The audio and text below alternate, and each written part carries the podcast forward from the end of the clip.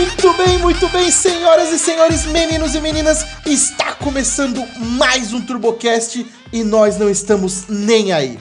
Eu sou o Guedes e se eu fosse o navegador, todos vocês estariam perdidos. Eu sou o Rômulo e esquerda 4, direita 2. Eu sou o Vini e meu sonho é pilotar um UTV. Eu sou o Woody e num rally eu me ralaria todo. E eu sou a Heleninha, mais conhecida como a japonesinha voadora.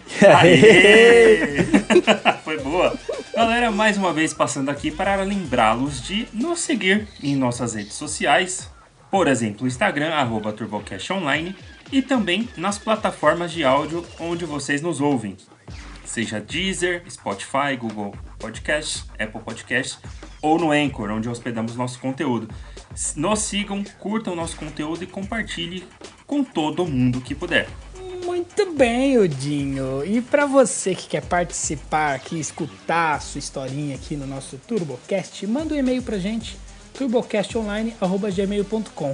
Ah, e quando você mandar uma fotinha, ajuda nós, cara. Marca seu Instagram lá pra gente marcar você, essas paradas aí, porque tá dificultando o vídeo de achar aí você aí, beleza? Ah, e o Rômulo? Não tá namorando ainda, bicho. Se você quer aí, você é um homem dedicado, gosta muito do, Rô- do Rômulo, manda um e-mail pra ele, cara, ele vai adorar. Aí, vamos para a leitura de e-mails. I have you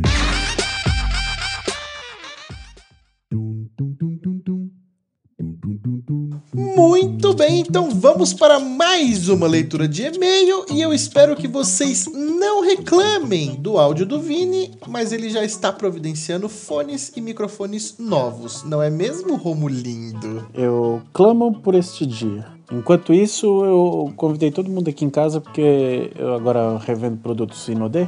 É, não sei se você tem interesse, Guedes. De- Cara, eu preciso comprar desodorante, meu tá acabando. Tem aí? Tem- Tenho.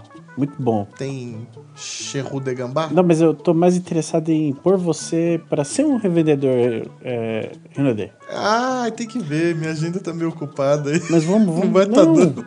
Vem aí, vamos conversar esse negócio. É muito bom, cara. Isso se chama pirâmide, cara. Melhor ler Não, é marketing multinível. Arrasta pra cima! Quer saber como eu fiquei muito rico vendendo? É, vamos ler. Eu vou começar então, ó. E-mail de Cadu Carlos Eduardo Abreu de Oliveira. Ele manda aqui, ó.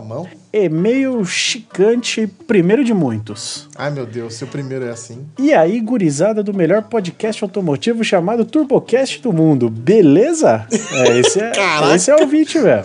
Ouviu o primeiro episódio. Sou o Cadu, que mandou umas ilustrações pra você no Instagram. Ah, tô ligado. Aí eu pedi pra falei, mano, manda lá no e-mail que a gente põe no. no- depois no. co- Coisa dos ouvintes. Coisa dos ouvintes. Aí segue aqui, ó. Conheci o TurboCast pelo TK. Um. E, como muitos, maratonei todos os episódios. Sempre fui muito fã do Nerdcast. E vendo que vocês também são, adorei o formato do programa. Ah, Realmente a gente é e tanto somos que o Nerdcast é bem parecido com o nosso. é, não é o nosso que é parecido com o deles. Qualquer semelhança é mera cópia. Minha história com lasanhas começa desde que nasci. Meu avô era mecânico. Eita. Ah, tá aí.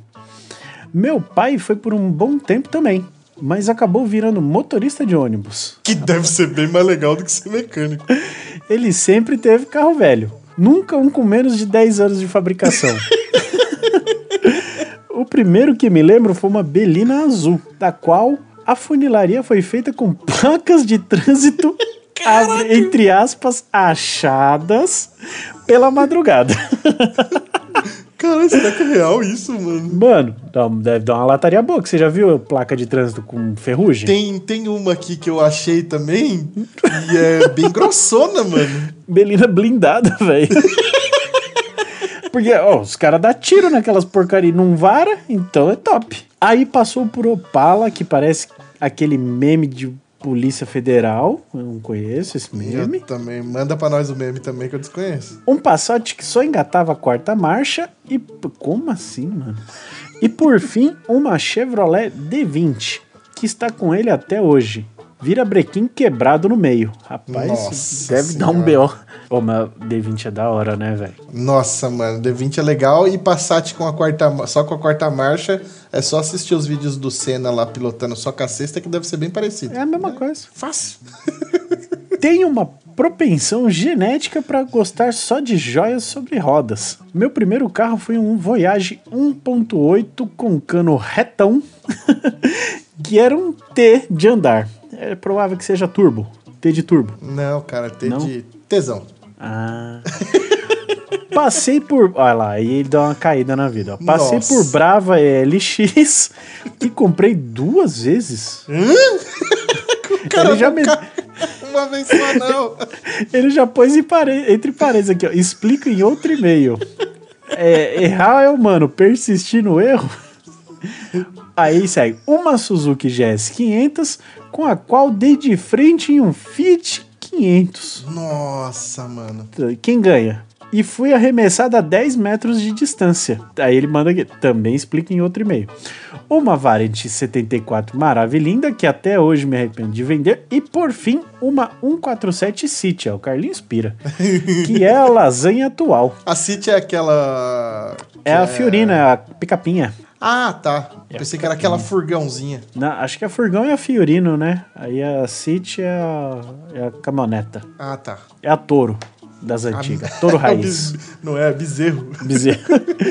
Hoje trabalho como projetista de dia e nas horas vagas ilustrador, soldador, cuteleiro e mecânico e o que mais aparecer. Ha, ha, ha, ha, ha. Mas pretendo tornar a profissão de ilustrador a principal. Estou desenvolvendo telas com tema automotivo, que é uma paixão. Podem conferir meus trabalhos lá no Instagram, arroba cadutesão17. O tesão Arroba. é porque tá maiúsculo, né? É arroba Cadu T grandão 17, que é número 17. Procura lá, os des desenhos maneiros. Eu acho que não precisa ser maiúsculo ou minúsculo lá no Insta, tá? Eu acho que ele só quis que fosse Cadu Tesão mesmo. Muito obrigado por animar minhas quartas-feiras. Perdão pelo e-mail gigante, tá escrito com caps. E aguardo para fazer um painel com as lasanhas de vocês. Aí, ó. Ah, eu aceito, hein? Nossa senhora. PS, nos próximos e-mails contarei as histórias individuais de cada charanga. Aí ele Meu manda aqui amigo. uma pancada de fotos. Rapaz, o Voyage era bonito. É o único que prestava. Porque... Voyaginho alinhado. Ele começou Não. bem, aí foi só, né? Ma- mas a variante, ela é bonitona. O que caga é a cor, né, mano? Não, é verde hippie, mano. É da hora. Acho que é verde hippie que chama Nossa, essa eu não cor. consigo aguentar, não. Parece que tá com, com a bateria recarregada essa porra, mano. Eu acho animal. Forte essa luz. Fluorescente. e os desenhos são loucos, fala aí. Não, mandou benzaço a Cityzinha aqui. Eu não tô conseguindo ver os outros aqui porque não carregou, mas eu tô vendo da Cityzinha aqui. Mandou benzaço, cara. A gente vai publicar lá no Coisas Ouvintes. E você que está ouvindo, é, se você está ouvindo no lançamento, não vem fazer igual meu irmão ficar. Ah, cadê a foto lá no Coisas Ouvintes? Cadê? Você falou da foto lá no no leitura de e-mail, mas não tá lá. A foto no Coisas Ouvintes geralmente sai na quinta. Porque tem na que contratar o seu irmão. é, porque na quarta-feira a gente tá dedicado a fazer barulho pelo episódio que saiu. Então, na quarta-feira a gente enche o saco falando que saiu o episódio, na quinta-feira a gente posta o coisa dos ouvintes e enche o saco falando que saiu o episódio ontem. Beleza? Combinado? E eu desafio vocês a ir lá no Instagram do César e falar pra ele: calma, César. É isso aí. Muito obrigado pelo e-mail, Cadu, com bastante vírgula, bacana de ler. E ah, eu, eu aguardo aí, aguardo pelas outras histórias. Muitíssimo obrigado, Cadu. Vamos para o próximo e-mail, que é dele, ele mesmo, que já tá mandando e-mail por uma pancada de vezes aqui, Vini Dalcantoni. Gala Falera, bom demais? Como especularam na leitura do meu último e-mail, sim, o bom é porque sou de BH, tá vendo? Ah, Eu vá. reconheço um mineiro só pelo bom. Sotaque na escrita, né? Sotaque na escrita. Sobre a Shinerai, falei lá no Instagram quando postaram a foto da feiosa, mas digo aqui de novo. A Shinerai tinha motor quatro tempos, quatro marchas e partida elétrica. Cara, é uma Chupa. moto, é uma mobila, mano. Completona. Porra, mano, faltou ABS Caralho. e airbags. Eu jurava que era mobila. Não, mas tem cara de mobila. É. O que não a livra de ser uma bosta. Rau, rau, rau, rau. Ah, tá vendo? Eu joguei por ser uma mobila, entendeu? Lembrem de mim quando rolar o EP com o Lucas Fontana da Auto Super. Foi eu que fiquei na live deles enchendo o saco no chat, olha Ai, só! caralho. Nós recebemos a informação do Léo, nosso TI, falando que alguém falou do TurboCast na live deles. E aí o Lucas foi lá responder o Udi no WhatsApp lá, porque ele tinha deixado o Udi no vácuo, cara. É. Perguntando quando ele iria no TurboCast. Até ele ler a mensagem e ir no WhatsApp e responder. Olha só, acabei de dar spoiler do e-mail. Spoiler do e-mail foi foda. Eu falei antes de terminar de ler, cara. Porra, Guedes. Hahaha, tamo junto, até o próximo e-mail. Porra, dei spoiler de e-mail, cara. Você, cuzão, eu tava aqui tenso pra saber o que tinha acontecido, cara. É que eu tô acostumado a ler uns e-mails sem ponto, sem vírgula, sem porra nenhuma. Aí eu vou colocando os pontos e vírgula e parando pra comentar, cara. Aí aconteceu aí, trágico. Oh, mas foi da hora esse esquema da live e muito da hora saber quem foi o, o, o autor. Não, e, e pra quem não viu a live, tá lá no, no, no canal da Auto Super, obviamente, né? Porque foi deles.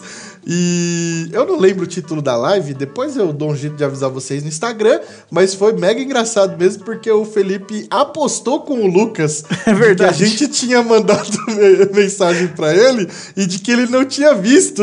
O Lucas perdeu a aposta, porque o Udi tinha mesmo mandado mensagem. Trintão, já ia salvar no, no. Já ia dar 500ml de gasolina. Dá pra ir longe de Shinerai. Ah, de Shinerai, trintão? Uh, Porra! Na época dela dava pra andar dois meses. Não, dava pra comprar Shinerai. Ô, ô, Shinerai eu não sei, mas o capacete dava. Muitíssimo caralho. obrigado pelo seu e-mail, Vini Dalcantoni. Não esqueça da gente e mande mais e-mails. Valeu, Vini. Continua enchendo o saco dos outros na live aí, falando de nós. Tem mais, Guedes, pra ler? Então, olha só, tem mais um e-mail que eu quero que você leia a introdução do e-mail. Mas olha só, não é só um e-mail. O que mais tem aí? É. Nudes. Não, não tem nudes, cara. Eita, eu tô no e-mail errado. Ah, é um áudio! É um áudio. Mandar aqui de saudosim. Veja só. Olha só, outro mineiro com Isso que é histórias boas. Nosso público mineiro tá, ó. Eu não sei o que tem mais, engenheiro ou mineiro ouvindo nós. Ô, a gente consegue traçar um perfil bacana aí pra fazer uma ação de marketing pro Turbocast. De jeito nenhum. Perfil mais randômico que tem. Eu vou ler aqui, ó. Ele manda o e-mail áudio dos ouvintes. Aí o tema é polimento com tinta branca. Então Olha tá. Salve rapaziada, estou enviando este e-mail com mais uma triste, porém real história. Essas que são as boas. Obrigado pelo carinho e pelo trabalho de vocês. Oh, Quem sabe que com o adesivo do TurboCast o Vectra anda, hein? A gente providencia um adesivo pra você, cara. Comecei meu podcast também. Olha só, Guess. ah, Estamos não. criando monstros. Concorrência. Aqui não. Se chamava Podrecast. O nome Mas é e o pior, mas já existia um com este nome. Não tem como. Que porcaria. Aí mudei para Saltocast. Mas é ruim igual o nome. Aí, último PS. Vou enviar um vídeo do Instagram para vocês terem uma ideia de como é a geografia desta pequena cidade. Nossa, é que a cidade dele lá é um vale, né? Lembra? É, é, é um buraco. Ai, caralho. Dá pra tocar o áudio dele aí, Guedes? Você acha apropriado? Eu acho que agora vocês vão ouvir o áudio dele, porém, sem comentários. Só vai? Então, rapaziada, é, vou mandar o áudio aqui. É, essa história que eu vou contar agora aconteceu logo após eu mandar o áudio contando daquele drama todo que vocês tocaram aí no último podcast. O que aconteceu? É, eu tava mexendo com meu pai lá na serpentina, aí nós acabamos lá, desmontamos, desmonta a serpentina, monta de novo. é, meu pai desmonta aquele trem a cada três dias pra tirar um vazamento e deixa dois. Gambiarreiro demais que ele é, né? É, mas enfim, aí eu tava lá, eu falei assim, ah, velho, tô aqui mesmo, vou polir o carro, né? Não tô fazendo nada. Aí comecei, falei assim, ah, mano, eu nunca usei massa de polir líquida, então eu vou lixar uns 20 centímetros aqui, vou testar. Aí eu lixei uns 20 centímetros, um quadrado de 20 por 20, ali na traseira perto do da, da porta do tanque, sabe? O tanque de combustível onde se abastece, da boca do tanque. Aí lixei ali, fui lá dentro, peguei a massa de polir líquida, dei uns três pinguinhos assim, liguei a politriz e esfreguei. Só que na medida que a politriz ia passando, eu via que a mancha branca ia espalhando e não saía, não sumia nem polia o carro. Aí eu fui parei. Na hora que eu parei, assim, meu pai chegou, ele olhou no portão assim e fez uma cara de, de desespero, sabe? Aí eu fui, cheirei, velho, tinha tinta. Aí ele falou, isso aí era o quê? Aí eu falei, era, era massa de polir. Aí ele, eu achei que era tinta. Peguei o resto da tinta que sobrou que eu tava pintando o portão e coloquei dentro. O carro todo branco. A parte lá que eu tinha lixado. Aí por sorte eu peguei a lixa 2000 e passei, aí voltou pro azul. Mas, ai, velho, tô desanimado desse carro, tô desacreditado, viu? Porque já basta aí o problema que eu vou ter com o documento. Aí eu fui olhar o, o recibo esses dias aí pra poder fazer. O despachante cobrou 600 mangos só de mão de obra pra poder fazer outro, entendeu? Ah, mano, tô, tô desacreditado. Tô naquela fase. Você quer botar fogo no projeto em vez de terminar ele, entendeu? Mas é isso aí. É... Vocês curtiram a história aí. Da próxima eu vou. Acabei lembrando aqui, né? Meu pai cortando a bandeja com a lixadeira. quando o Passat estragou o tensor e a correia dentada saltou, meu pai voltou ela pro lugar com a chave de fenda. Aí eu vou, vou contar essa história. Falou, valeu. Olha só! Vejam só se esse nosso amigo mineiro não tem uma belíssima história. O pai desse maluco é o, é o herói, velho. O que, que você tem como aprendizado disso, Romulo? Cara, eu aprendi. Na verdade, assim, a minha mãe me ensinou colocando produto de limpeza em garrafa de Dolly que você não deve confiar na, no rótulo. Então aqui em casa, assim, o cara, eu tomei é, xarope, ela faz uns xarope pra tosse, mas ruim, ruim, ruim. E a desgraça é da mesma cor do Guaraná, velho. E adivinha onde ela guarda? Na garrafa de Guaraná e põe na geladeira. Na geladeira, é óbvio. Aí você chega num puta calorzão e fala: Nossa, vou mandar aquela golada de Dolly agora. Vral, fez sem gás ainda. Nó, mais gostoso. Mas virei uma golada de xarope pra tosse, velho. Nunca mais confiei numa garrafa de Dolly. Eu acho que eu não peguei Covid por causa disso. Deve estar uns 15 anos sem tossir já, meu. Olha, eu acabei de aprender que é melhor verificar antes e não ir só pelo rótulo também, viu? Uma lição pra vida. E isso vale em, em muitas ocasiões. Cheira primeiro. Nossa! e e ne- nessa mesma ocasião que você se refere, você errar o rótulo pode dar problema. É. Em todo caso, confusão vai, não, não é a melhor opção. Saudosinho, muitíssimo obrigado por mais um áudio. E sigam o exemplo do Saudosinho e mande áudio para poupar-nos de fazer leituras sem pontos e vírgulas. Eu queria agradecer o pai do saudosinho que rende essas histórias, velho. Se não fosse o pai dele, ele não tinha mandado ver. Bora pro episódio? Achei, achei seu desodorante aqui, você vai querer mesmo? Me manda o valor no inbox. Tá bom. Bora pro episódio.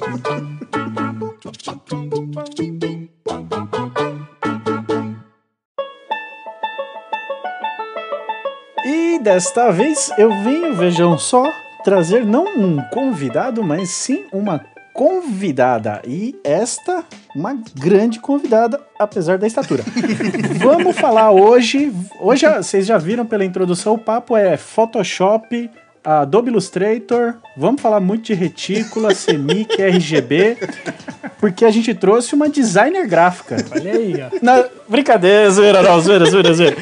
Hoje a gente vai falar de rally, Não. rapaziada. Rally. É, pior que não é tudo mentira, né? Tá vendo? Hoje a gente vai falar com que eu considero, minha opinião aqui, o ápice da pilotagem quando- quando a pessoa toca sem saber para que lado tá a curva. Hoje o papo é com Heleninha Dayama. pilota de rally, a primeira campeã feminina do Rally dos Sertões. E aí, Heleninha, tudo bom? Hoje merece uma salva de palmas. Ai, gente, assim vocês me, de... assim vocês me deixam envergonhada. Eu sou uma grande pequena piloto e sou, assim, já vou falando aqui, né? Sou meio tímida, então não, não me deixem envergonhada, por favor. É, aqui, é, aqui é tranquilo, aqui é um bate-papo descontraído, aqui a gente costuma até falar groselhas. Beleza. Bom, vamos explicar aí como é que é esse negócio? Você é mesmo pilota de rally, de velocidade, de tudo mesmo. Como é que é isso aí? Então, primeiro, né, eu nem gosto que falem piloto, Ah, porque essa palavra bom. nem existe. Então eu sou eu sou uma piloto. Muito bom. É isso aí. É que depois de E- presidenta, eu achei que tava valendo. Ah, não, gente, mas fala sério, aquela presidenta não vale. Então, Beleza. Vamos, Vamos apagar deletar, essa- esses oito é, anos da vida. Vamos continuar falando em uma piloto, que é mais legal. Boa. Inclusive, pilotar é mais legal do que ser presidente, pô. Porra, Com certeza. Tá bom, de longe. tá muito. Até ser muito mais legal, é muito, muito mais divertido. Ó, mas eu vou falar que o, o Putin anda de urso, tanque de guerra. Eu acho que esse tipo de presidente eu, eu topava ser. É, esse é mais interessante, vamos dizer assim. Gente, mas eu vou falar uma coisa aqui que é a realidade. Melhor do que ser presidente é ser príncipe piloto. Aí é Vocês legal, Com hein? certeza. Vocês sabem de, que, de quem eu tô falando. É. né? Com certeza, tenho- e mais tarde eu vou perguntar desse príncipe aí. Afinal, foram dois, né? Eu tenho o meu príncipe que É. é. Presidente tô fora, mas um príncipe já me interessa.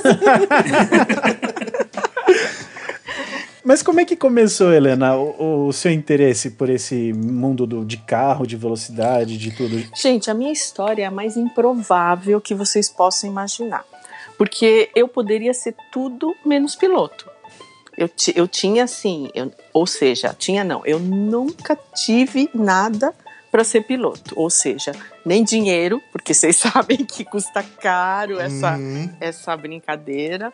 Ah, nem família envolvida nisso, porque também vocês sabem que muitos dos nossos grandes pilotos já são netos de pilotos, ou têm, ah, ou são filhos, ou, ou no caso de mulher, pelo menos tem marido, irmão, pai, alguém, né? Envolvido no meio. E eu não tinha nada disso. Nem quem me incentivasse, nem um ídolo, nem nada. É, Mas eu tinha a vontade, não é bem vontade, eu gostava de, de correr sobre rodas. Tudo que tinha roda, desde criança. É bicicleta, patinete, rema-rema. Já ouviram falar em rema-rema? Rema, rema, que Rema-rema? É, isso eu dou risada porque ninguém nunca ouviu falar, mas eu já eu já brinquei num rema-rema, que era do meu primo. Eu roubava para sair acelerando por aí. Por que, que é rema-rema? É como se fosse um carrinho de rolemã, mas ele tinha um, um remo. E aí você, você guiava, ou seja, direcionava com os pés, igual um carrinho de rolemã, né? Você já andava de carrinho de rolemã? Muito. Até isso eu gostava. Só que para impulsionar não precisava de estar numa ladeira abaixo, tinha um remo. Imagina um remo assim no meio das pernas e você ia remando pro É, negócio tipo um andar. stand-up pedal de asfalto. Mais ou menos isso. É, porque esse remo impulsionava as rodas. Então o negócio andava, subia até a ladeira e você direcionava com os pés. Muito divertido. Então não podia ter roda que eu tava em cima, eu sempre amei desde criança. Só que meus, meu pai, ele era professor, né? Ele queria que eu estudasse. Minha mãe era dona de casa, família bem normal, né? Descendente de japoneses.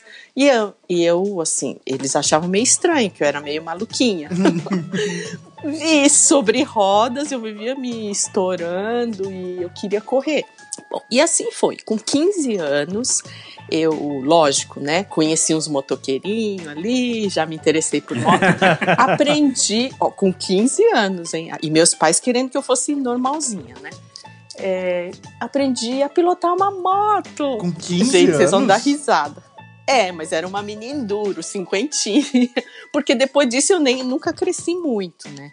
Eu tenho pouco mais do que um metro e meio, eu sou bem pequenininha mesmo.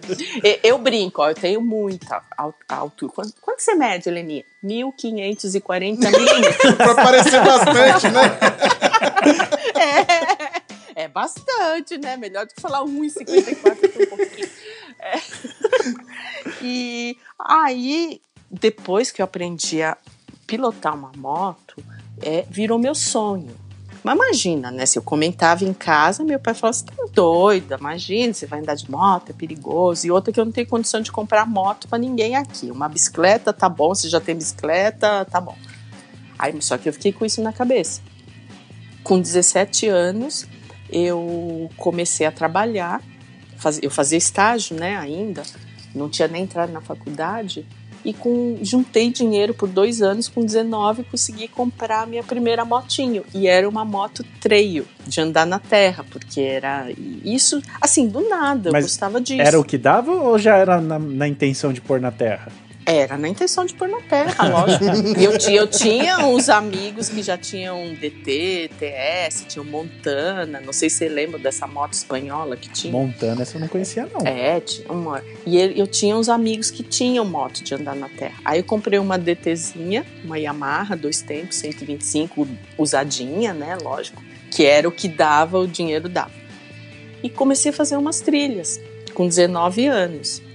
E esse foi o meu começo. Ah, bom, então tudo começou com essa minha motinha, que chamava-se James. Ah, James de James tinha até nome. Olha só. É, o berro é parecido. É. É, mas é mesmo, era por isso, porque, primeiro, eu era roqueira, né? Então eu gostava de Jimi Hendrix. Você é toda maloqueira, né. Helena? É, Mas, Eu mas era peraí, era roqueira não, era roqueira não, é roqueira, porque quem é do rock não tem essa de era, né? sim, sim, lógico. É, ainda é meu gênero predileto. Mas, gente, eu toquei até eh, bateria em banda de Mas rock. olha- Ah, você tá brincando. Olha só. Eu sou, assim, meus amigos falam que acho que quando eu nasci, eu caí do berço e bati a cabeça, né? Porque eu sou uma japonesinha meio esquisita, assim, meio diferente. E tudo começou com essa motinho. Só que, gente, e nada de ideia de competição, nem nada. Era. Eu gostava, gostava. Aí fiz vários amigos, a gente fazia umas trilhinhas leve, né? De fim de semana, uns passeios. Ahn, e só depois de 16 anos, olha quanto tempo passou. Depois disso eu me formei, ah, comecei a trabalhar, montei a minha empresa, que é, vocês falaram de, de resolução e tudo, mas eu me formei em artes plásticas e montei uma empresa de design gráfico. né? É, Eu, falei brincando porque, assim, eu tenho muito em comum com a Helena. É, não sei se vocês repararam, né? A gente é designer gráfico, piloto, piloto muito. É, gosto de rosa, eu gosto de rosa. Gosta de rock também? Gosto de rock, muito é, é, NX0, é, que mais? Fresno, gosto dessas coisas. Tinha, é, go- Restart. gosta- tinha cabelo comprido.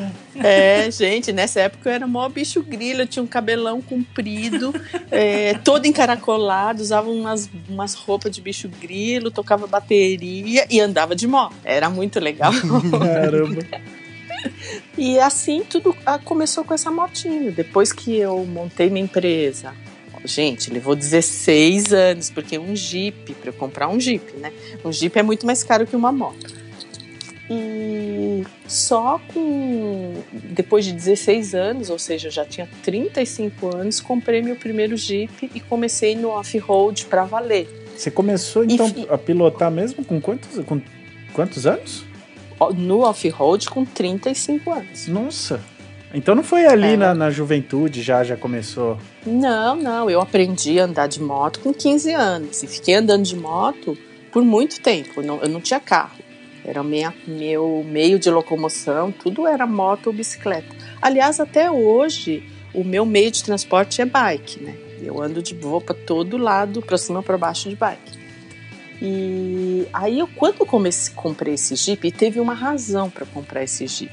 Porque com a moto, a minha motinha, depois eu comprei uma 150, eu tinha essa DT 125, depois eu comprei uma NX 150, um pouco maior, mas não dava para acompanhar os meninos. Nas trilhas mais pesadas, porque é, eu não conseguia ter uma moto maior, porque eu não com os pés no chão, Eu ia né? perguntar isso, achei que ia ser um pouco indelicado, mas eu tava aqui me coçando pra perguntar. Não, ai, gente, mas isso é uma frustração até hoje. Eu tenho vontade de ter essas big trails, sabe? Essas motonas para ir pro Atacama, pra Patagônia de moto. Eu que queria conseguir andar numa moto grande, mas não dá. Nesse caso, o, o tamanho, né? Ah, o meu grande tamanho é um fator limitante. Por isso que eu comprei, quando eu consegui comprar um, juntar um dinheirinho para comprar um Jeep, comprei o maior que tinha. O maior. Comprei logo um Jeep Ingesa. Não, Você sabe Nossa, o que é um Ingesa é um mini tanque é um de tanque guerra. de guerra. É. mas é isso mesmo, é um tanque de guerra, porque a Ingesa. Mas que loucura. E de onde saiu essa, essa, essa, essa força de querer entrar nesse Jeep, no mundo desse Jeep? Era por causa disso, porque eu, eu era competitiva e como de moto eu já não conseguia acompanhar os meninos, eu comprei logo um jipão, o maior que tinha, que é pra não ficar pra trás. Você foi, Passar por você foi- cima, inclusive. Foi o né? Kikão, né? Você foi o Kikão do rolê. É, pra não. Bom, aí veio a parte engraçada da história, porque quando eu comprei o Jeep, eu também não conhecia, conhecia nenhum jipeiro, não entendia nada, mas eu sou mu- muito fuçado, né? Comecei a procurar, procurar e percebi no começo, né? Comecei a ver esses jipinhos, Jeep é, Willys, Ford, mas na época tinha JPX, lembra dessa fábrica? Uhum. Que era um JPX era uma né? é, era um negócio meio esquisito, mas eu fiz o test drive, não gostei. E você vê que hoje não tem nenhum JPX mais andando, né? eu não gostei do Jeep. E quando eu vi o Ingesa, eu falei, é esse que eu quero. E comprei o Ingesa. E daí eu me enturmei, né? Fui me enturmando tal. Já, eu tive a maior sorte de. Eu comprei esse Jeep lá na Zona Norte de um pessoal que andava na Serra da Cantareira que eram as trilhas mais radicais aqui de São Paulo, né? E eu já entrei na turma certa e aprendi certo.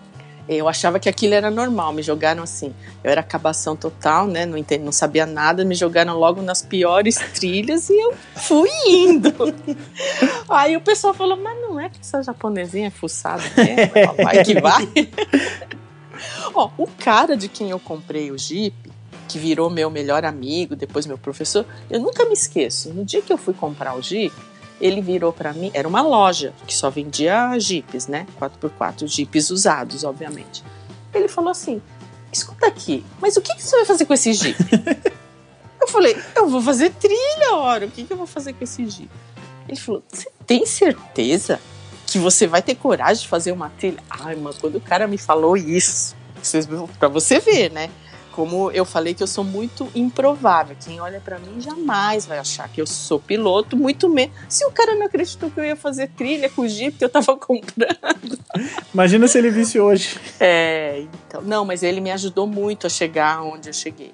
É um dos caras que mais me, me incentivou, me ajudou. Primeiro, ele duvidou, né? Porque ele olhou pra minha Ah, cara. ele, ele acompanha, ele acompanha a sua carreira? É, gente, infelizmente eu vou ter que dizer que ele já é falecido. Era um cara bem, bem mais velho do que eu, né? Nem está entre nós, mas eu acho que lá de cima ele ainda ah, é meu anjo da guarda. Ah, ele acompanha. Acompanha, acho que acompanha sim. E assim comecei a fazer trilha. E e- essa mesma turma, eles eram muito, é, vamos dizer, descolados, muito envolvidos com a coisa do 4x4. né? Já me colocaram no Jeep Clube do Brasil e me inscreveram numa prova lá, que eles faziam aqueles raids, né?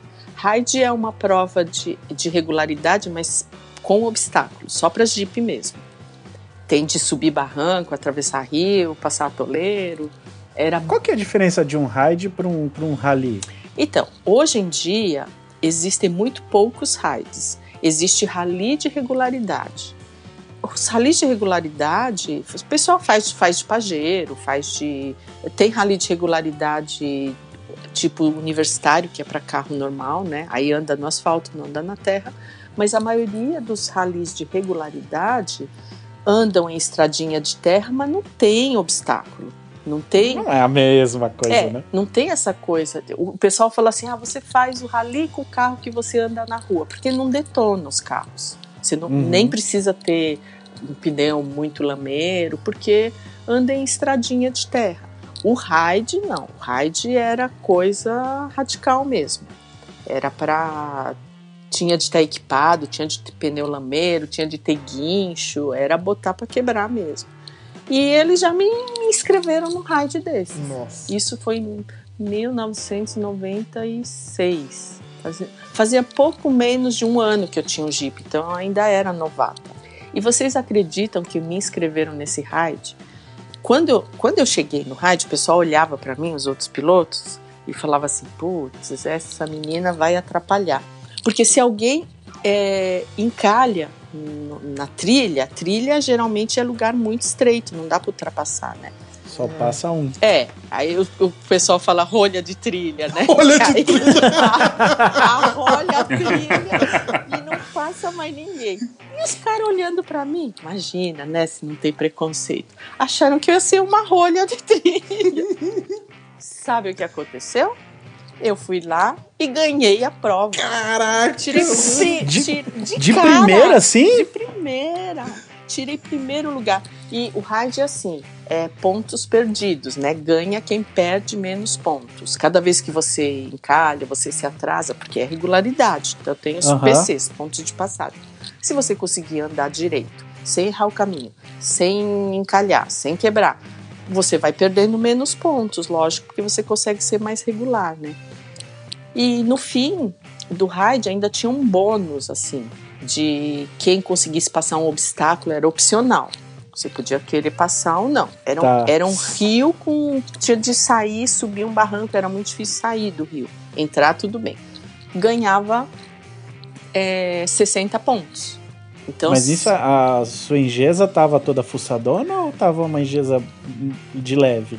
Não, ela era normal. Tinha pneu lameiro, como todos os jipes ali tinham. Tinha guincho, normal.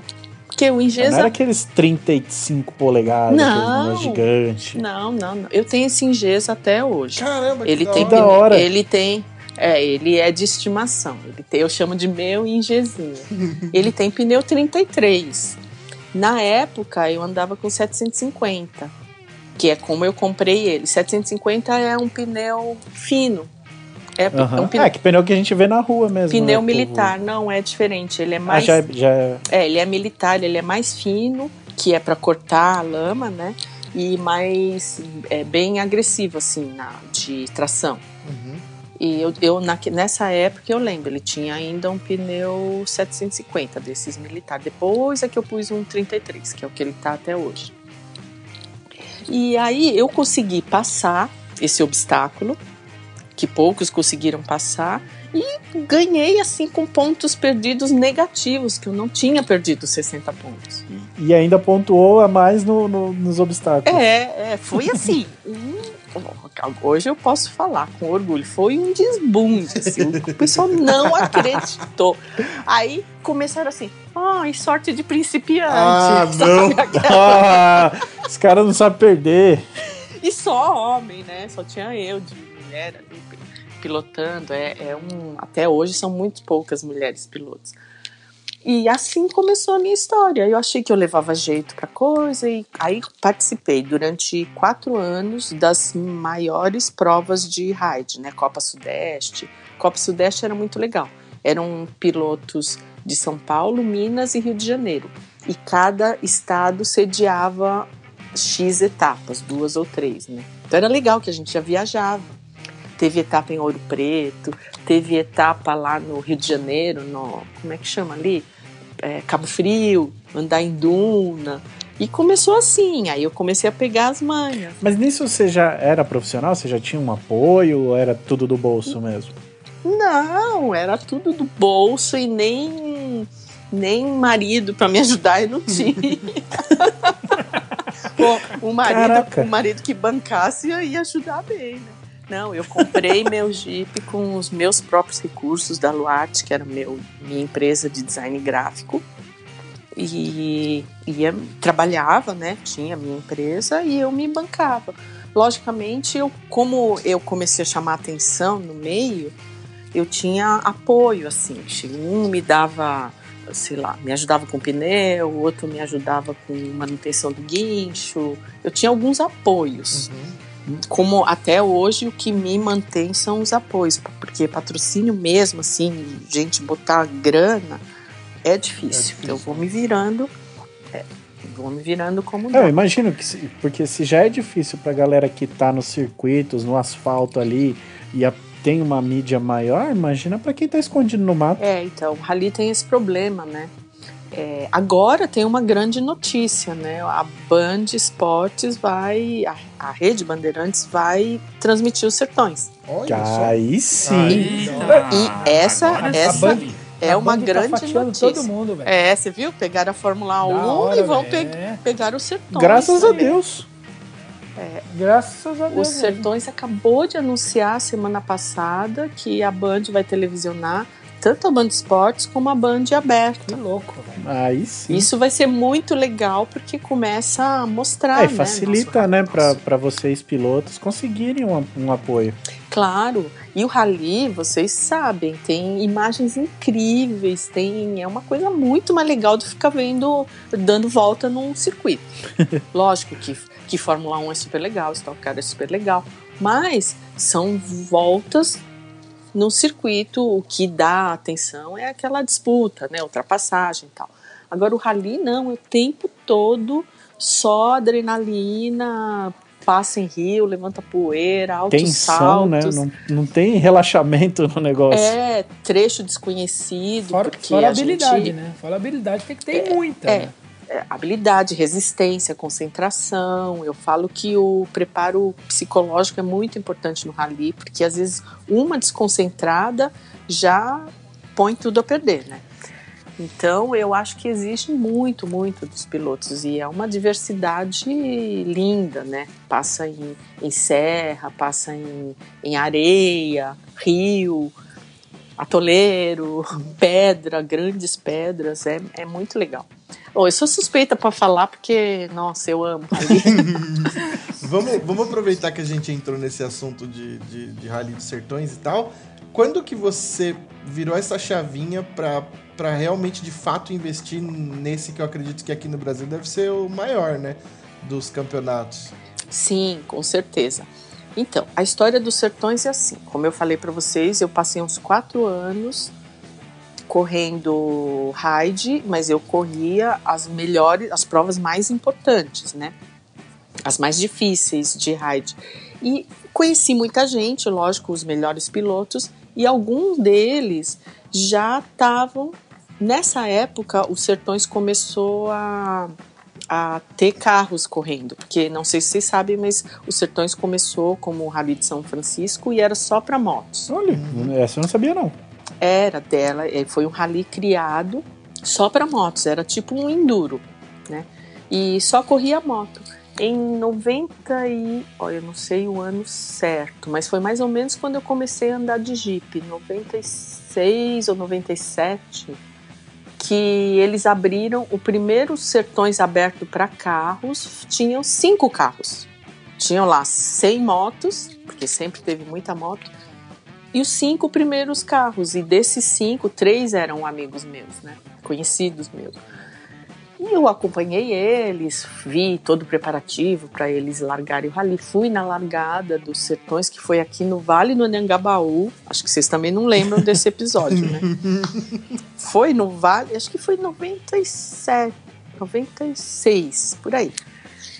E aí eu fiquei com esse negócio, quando eu vi aquilo e comecei a acompanhar o que era o Rally dos Sertões, eu falei, gente, é isso que eu o bichinho já tava atiçado lá dentro, né? Só precisava quero. disso. Sim. é, era só mudar de modalidade. Mas lógico, não dava para eu correr um Rally dos Sertões de Ingesa. Ah, o Ingesa é para trilha, para ride, que são baixas velocidades. Aí eu comecei a ir atrás. Falei, nossa, eu preciso, eu quero, quero muito correr um Rally dos Sertões. E aconteceu um negócio interessante. Ahn, eu, eu tinha uma grande amizade com o pessoal da revista 4x4 e companhia. E ele tava, ele é, foi um dos, dos responsáveis por colocar os, os, os carros no, nos sertões, né?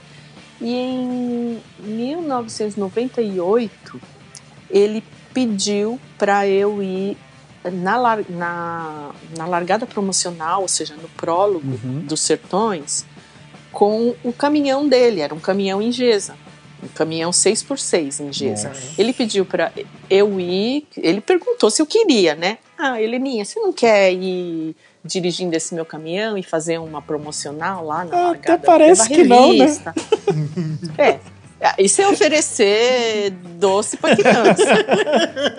eu falei, ah, eu vou, eu vou. Um caminhão lindo, todo adesivado, 4x4 e companhia, tal, lotado de revista. Era, pra, era um outdoor ambulante, um caminhão 6x6, né? Eu parei ele lá no meio do prólogo de largada. Tava lá distribuindo revista e tudo, e assisti a largada toda. Gente, aí foi que eu falei, nossa, eu preciso, preciso correr, e é isso que eu quero. Aí teve uma, uma coisa que eu conto até hoje, porque vocês já devem ter ouvido falar na Moara Sacilotti. Uhum. Ela é a piloto de moto mais experiente do- dos sertões, né? Ela já correu 20 edições. Ela foi a primeira, né, também, a primeira Sim, mulher foi de moto. pioneira e tal. É, e eu vi ela largando. E o locutor, quando ele anunciou, ele anunciou ela, uma menina de 18 anos. Nossa, de moto, aí é Em- loucura mesmo. De moto. Em 1998, eu lembro direitinho da data, ela tava, tinha acabado de completar 18 anos, ela ia correr é, com o pai dela junto, né? O pai dela Ah, foi. tá. Isso que é perguntar. Essa ela. menina não tem pai, mãe, não? Não é possível? Não, mas então, a Moara, ela entrou nisso. a- Hoje nós somos muito, muito amigas. Inclusive, a gente montou uma equipe, depois eu vou falar sobre isso, que é equipe Musa, Mulheres Unidas Sertões Meu Adentro. Que Deus. da hora. Da hora. É, e tô eu e a Moara lá, que somos as mais experientes dentro rally, porque a gente quer trazer mais mulheres pro rally, a gente quer inspirar. Rômulo, aí, Rômulo, vai abrir uma vaga? Você não quer entrar, não? É. Vou precisar caprichar na peruca. E eu vi, a Moara foi assim, uma das minhas inspirações, porque quando eu vi aquela menina de, de, de 18 anos, eu tenho 20 a mais do que ela, né? Então, quer dizer, eu já tinha 38 e ela tinha 18, não, 20, a mais- é, 18, eu tinha, ela tinha 18, eu tinha 38. Vi ela largando falei, meu Deus do céu, e ela vai de moto, tudo bem, o pai ia meio que escoltando ela, né, mas ela foi uma das minhas inspirações, sabia? Eu falei, não, ano que vem eu vou correr esse rally de qualquer jeito. E consegui. No ano seguinte, em 1999, consegui um apoio da Troller, ah, o patrocínio do Beach Park, Caramba. Porque o rally ia terminar em- no Ceará, né? No Beach Park. E como eu tava de Troller, e a Troller, a Troller ainda não tinha sido comprada pela Ford, ela era uma fábrica no Ceará.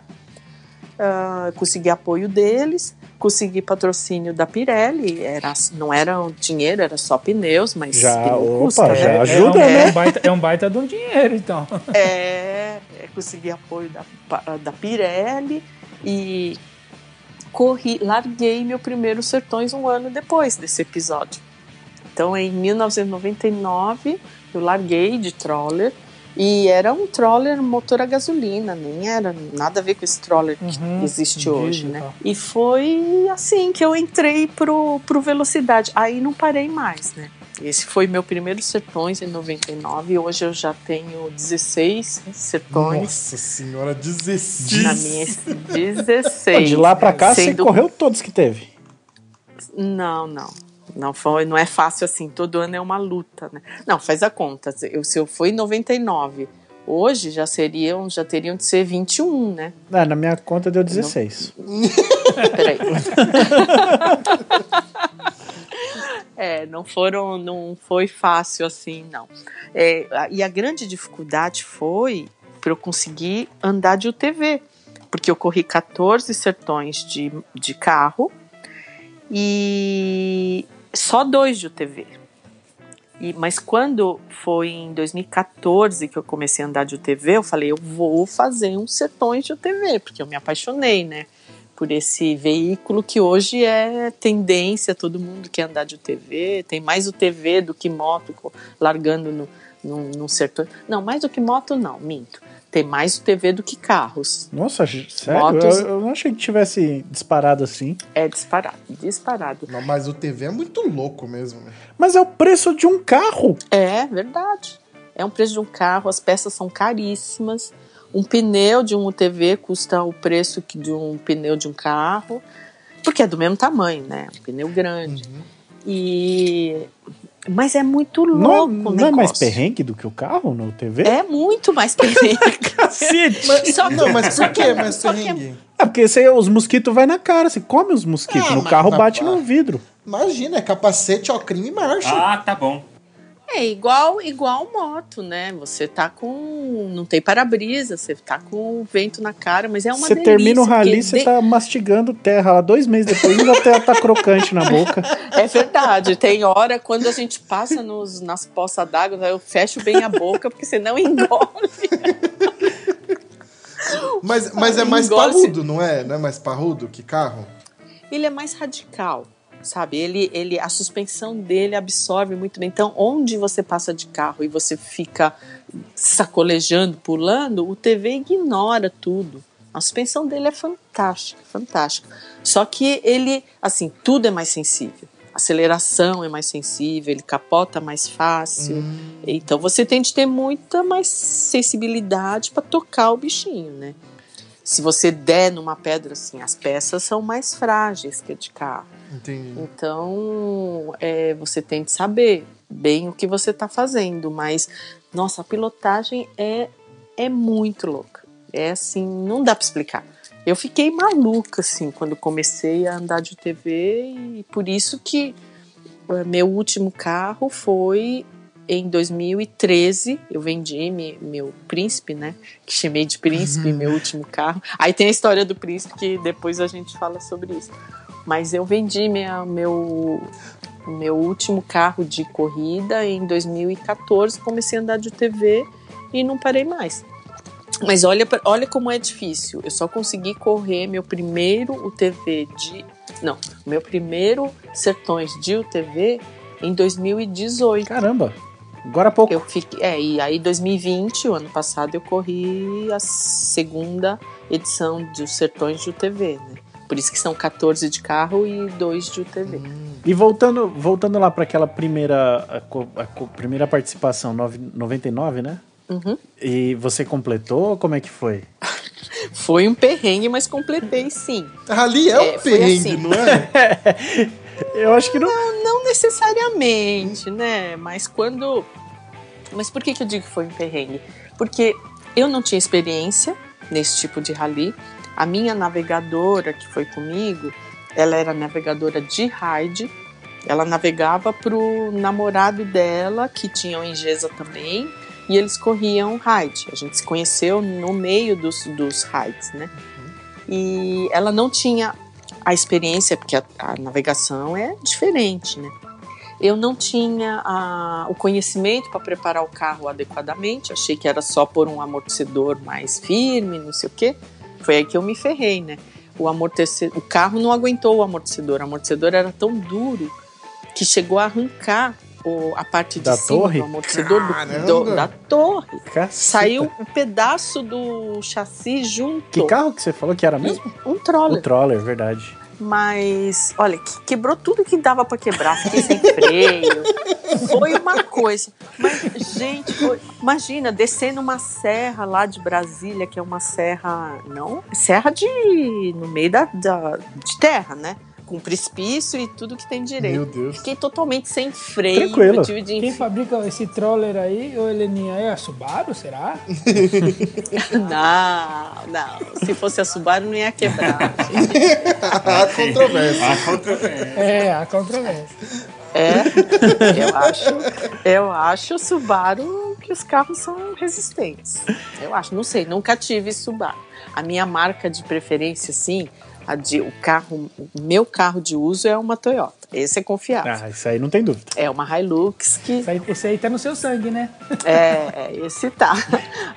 A minha japonesinha ali, a Hilux, eu já fui para pro Jalapão, pro deserto do Atacama, sozinha. Ih, sozinha? Sozinha, braba. sozinha. Você é doida. É, precisa confiar muito no carro pra fazer Eu não isso. atravesso a Praça da Sé sozinho. E eu- eu tenho uma curiosidade, você comentou da, da navegação, da, da diferença entre a, a navegação de regularidade e a de velocidade, e eu sempre fico me perguntando quando eu vejo aqueles os, as etapas né, de, de qualquer rally, eu fico, quem confia mais em quem? O navegador confia mais no piloto, porque ele tá ali o tempo todo olhando para baixo, ele nem sabe se vai morrer ou não, se ele morrer ele nem vai ver. Ou o piloto confia no navegador, porque o navegador falou esquerda 3, ele simplesmente esquerda 3, ele nem questiona. Ó, eu vou explicar uma coisa pra vocês. Primeiro ponto, se o, o- a dupla é muito importante o entrosamento da dupla. Então, se não houver a confiança mútua, né? Piloto confiar no navegador e o navegador confiar no piloto, não rola. Não adianta que não role. Eu já vi assim largar ah, rally, o navegador ficar com medo, porque o piloto é muito agressivo, sabe? Ou o piloto não acreditar no que o navegador falou. Não dá certo. Então, assim, tem de ter uma, uma confiança e uma cumplicidade. Então, o que eu estava contando para vocês da minha, da minha navegadora, que não tinha experiência nenhuma, e eu também não tinha experiência naquele tipo de prova, mas uma apoiava a outra. Então, o que, que a gente fazia? É, no briefing, que toda noite tem um briefing, né? Onde o organizador explica os perigos da planilha, ou se tem alguma alteração, onde que tem de prestar atenção. O que, que a gente fazia? A gente sentava do lado da dupla mais experiente que tinha. Eu lembro, na época, era uma dupla oficial, o piloto da Mitsubishi, que era o Ulisses Bertoldo, ele é super, super piloto. E o Nilo de Paula, que era o navegador dele. A gente sentava do lado deles Pe- e pegar aquela a- colinha, né? tudo, tudo. A navegadora perguntava tudo e o navegador, que era o Nilo, dava altas dicas para a Kátia. E eu perguntava para o piloto, mas e aí, nessa situação, como é que você faz e tal? Era assim, aí uma apoiava a outra, né? Para vocês verem como é importante isso. E a gente aprendeu muito, muito nesse primeiro perrengue em 1999. Tanto que, agora eu vou falar um negócio que eu também me orgulho, hein? No, no ano seguinte, em 2000, com o mesmo carro, eu fui, preparei ele direitinho, que eu vi tudo que quebrou, peguei dicas com outros pilotos que andavam de troller também, o pessoal da fábrica me ajudou, preparei o carro direitinho. Aí ficou um carro que não quebrava mais nada. A Kátia, que era minha navegadora, também pegou experiência, porque a gente fez várias outras provas menores, né? De cross country, que é para pegar a experiência. E aí chegamos lá em 2000, nossa segunda participação, mesmo carro, mesma dupla. Chegamos em segundo lugar na categoria. Caramba! Nós só perdemos da equipe oficial da Kia. Tinha um. A Kia estava andando com uma, uma equipe oficial lá e eles pegaram, chegaram em primeiro. E a gente chegou em segundo e largamos um monte de troller para trás. Isso na segunda participação, né? Na segunda, em 2000, ou seja, 21 anos atrás. Ó, faz tempo. Mas é um, um- um progresso muito rápido, né? É, mas, foi- mas foi legal, foi um aprendizado, um perrengue, né? Por isso que eu falo, a gente aprende muito com os erros, não adianta ficar se lastimando. A gente passou um belo de um perrengue por falta de conhecimento, por falta de experiência, mas a gente se dedicou. Então, no ano seguinte, nós fomos muito bem. E aí, voltando para a parte da dupla, né? Da navegação. O que vo- vocês veem muito, eu vejo que o pessoal posta muito na internet, de navegação, é muito do, do rally de velocidade, que é diferente do rally de cross country, que o navegador fala sem direita 2, tem esquerda 4, sobre direita 5. Isso daí é um levantamento, porque o rally de velocidade, o pessoal me pergunta, qual a diferença do rally de velocidade com o cross country? Ambos são de velocidade. Ganha quem fizer o trecho em menos tempo, ou seja, mais rápido. Mas a grande diferença é que o cross country são trechos longos, especiais de 200, 300, 400, 500 quilômetros. Nossa Trecho. senhora. Meu Deus. Trechos muito longos, trecho desconhecido. Eles só entregam a planilha à noite, por isso que tem um briefing toda Uma noite. pergunta muito rápida. Como é que você vai no banheiro nesse meio tempo? Olha, se você quiser, você tem que parar cronômetro aberto e ou você usa a fralda geriátrica, que eu nunca consegui. a minha navegadora uma vez pôs, mas não consegue fazer sentar. Nossa, deve ser impossível. Mas é, eu já consegui uh, correr uma especial mais longa que eu corri, uma especial no Jalapão, de 500 quilômetros, demorou 8 horas Nossa sem Senhora. fazer Nossa. xixi. Meu Deus! Mas assim, não é, água de golinho no camelback, sabe? É, Tem pra- de controlar Pra É. fazer muito. xixi é só não A beber. hidratação tem que ser controlada. É, É o exatamente. segredo. Então é muito difícil, mas também já passei uns perrengues que na, na zona de radar eu parei. E, e pra mulher é muito difícil, né? O, o homem vai lá e na roda do carro mesmo. Resfria o freio. Nós temos de, a gente tem de achar. É, é bem isso mesmo. A gente, porque passa carro, né? A gente tem de achar um- uma moitinha, baixar um macacão, que é um Nossa, verdade. danado. Agachar, baixar um macacão e. Ai, é uma dificuldade. Mas assim, existem trechos de radar que você tem, por exemplo, você tem é, para passar em vilarejo, né? Então você tem uma velocidade máxima, normalmente é baixa, 50 por hora, e você tem um tempo para fazer esse trecho de radar. E no fim do radar, se você conseguir chegar com, sei lá, dois minutos sobrando desse tempo, aí você desce, vai pro matinho e faz xixi. Eu já passei por isso também. Ó, são técnicas que a gente vai desenvolvendo. Você vai, um fazer tudo aí você vai um isso. pouquinho mais rápido, dá um tempinho e resolve. Exato, exatamente isso que eu faço. Eu ando no limite da velocidade, porque eles dão uma folga, né? Pra ninguém correr, porque essas zonas de radar é por segurança. Porque o trecho tá aberto, vão ter outros carros, vai ter gente e tal. O trecho de velocidade, o trecho cronometrado é trecho fechado. Então você tem certeza que não vai encontrar um carro de frente. Tá vendo? Eu falo que rally é só perrengue. É, a coisa não é fácil, não. A gente tem de ficar desenvolvendo técnica. Eu consigo fazer isso, de descer, achar um matinho sem tirar o capacete, sem tirar o ranço, só achar um macacão. Imagina, hein? Aprendeu do pior jeito, né? É, e, e vai lá, faz xixi rapidinho, volta e pá, pau de novo.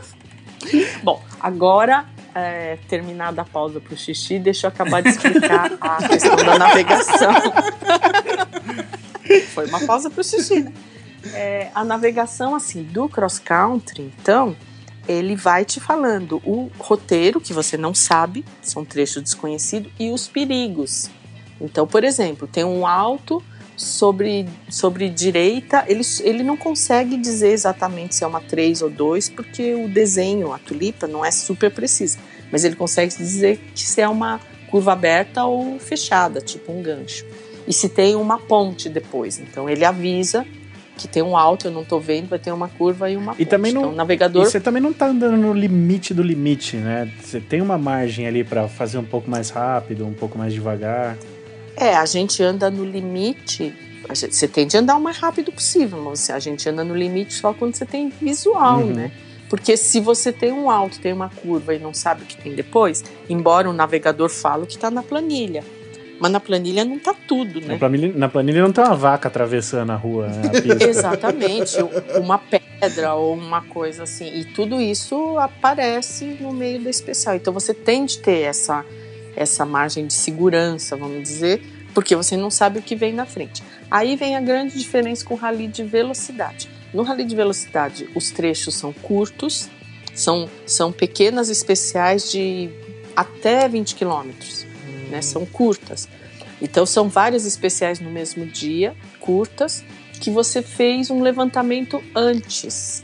Então aquilo que o navegador está falando, que é esquerda 2, esquerda 3, 4, fecha, alto sobre direita, direita 2, sobre esquerda, é o, o piloto que falou para ele e ele anotou. Na hora ele só tem de ler o levantamento que o piloto fez. Hum, Então, o que ele está falando é o que você, o- você, piloto, interpretou da- dessa curva. Você já deu uma prévia pra ele, né?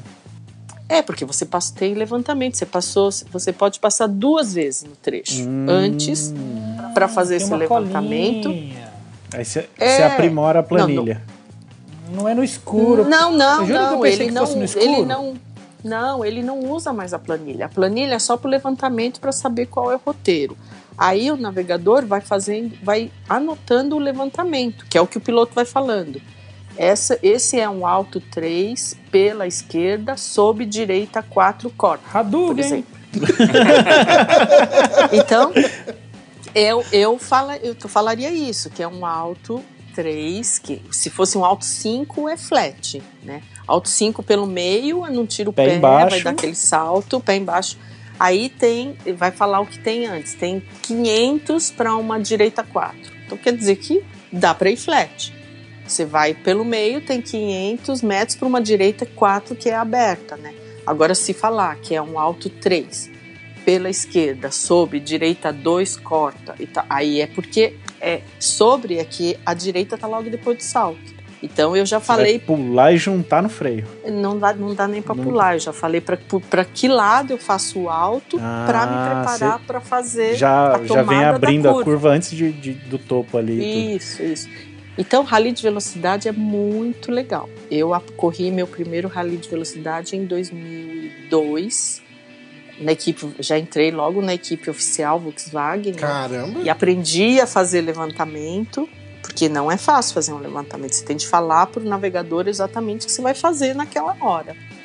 E, então foi legal. Eu corri 2002 de Volkswagen e 2005 de Peugeot. Mas é- era muito. Aquela, aquela foi meus tempos áureos. Eu tinha um carro para rally de velocidade e um carro para cross, cross country. Hum, que nojo. É, era demais, né? Mas depois eu não consegui mais bancar isso tudo. É que naquela época eu tinha bons patrocinadores. Na equipe Volkswagen eu fui contratada, né? Então não gastava nada, o carro era deles, era só sentar e andar. Melhor cenário, né? E- Nossa senhora. Melhor. Aquele foi o melhor dos, dos melhores. Eles estavam procurando uma dupla feminina para correr na equipe oficial né, da Volkswagen, eram cinco carros. Viram os meus resultados, o que eu estava fazendo no cross country e me chamaram. Foi assim muito É, legal. meio que é a escolha óbvia, né? Quando você quer montar uma equipe feminina. Você participou duas vezes, já tava lá na ponta, não tem nem dúvida, né? Não preciso nem ver as outras. É. Aí, dois, 2005, eu corri de Peugeot, mas aí o Peugeot era meu, mas eu tinha patrocínio da Goodyear.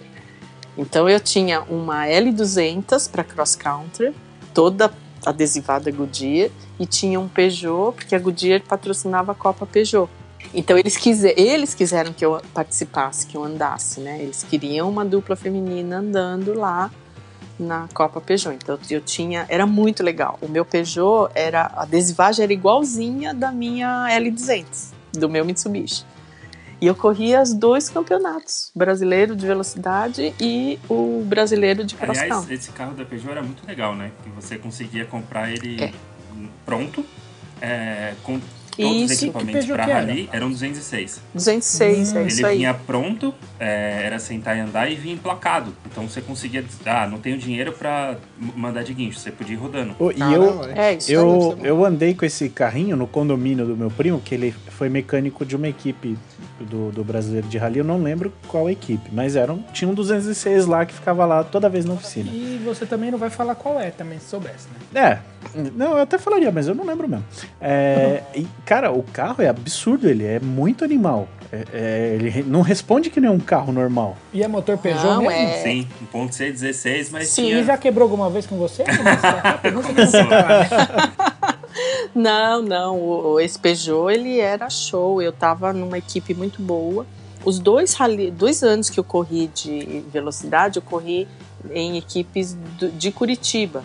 O pessoal lá do Sul é muito forte nessa parte, sabe? As melhores equipes estão no Paraná, no Rio, Santa Catarina e Rio Grande do Sul. E, então ele era muito bem preparado. Era a equipe Lelac, que era um concessionário Peugeot.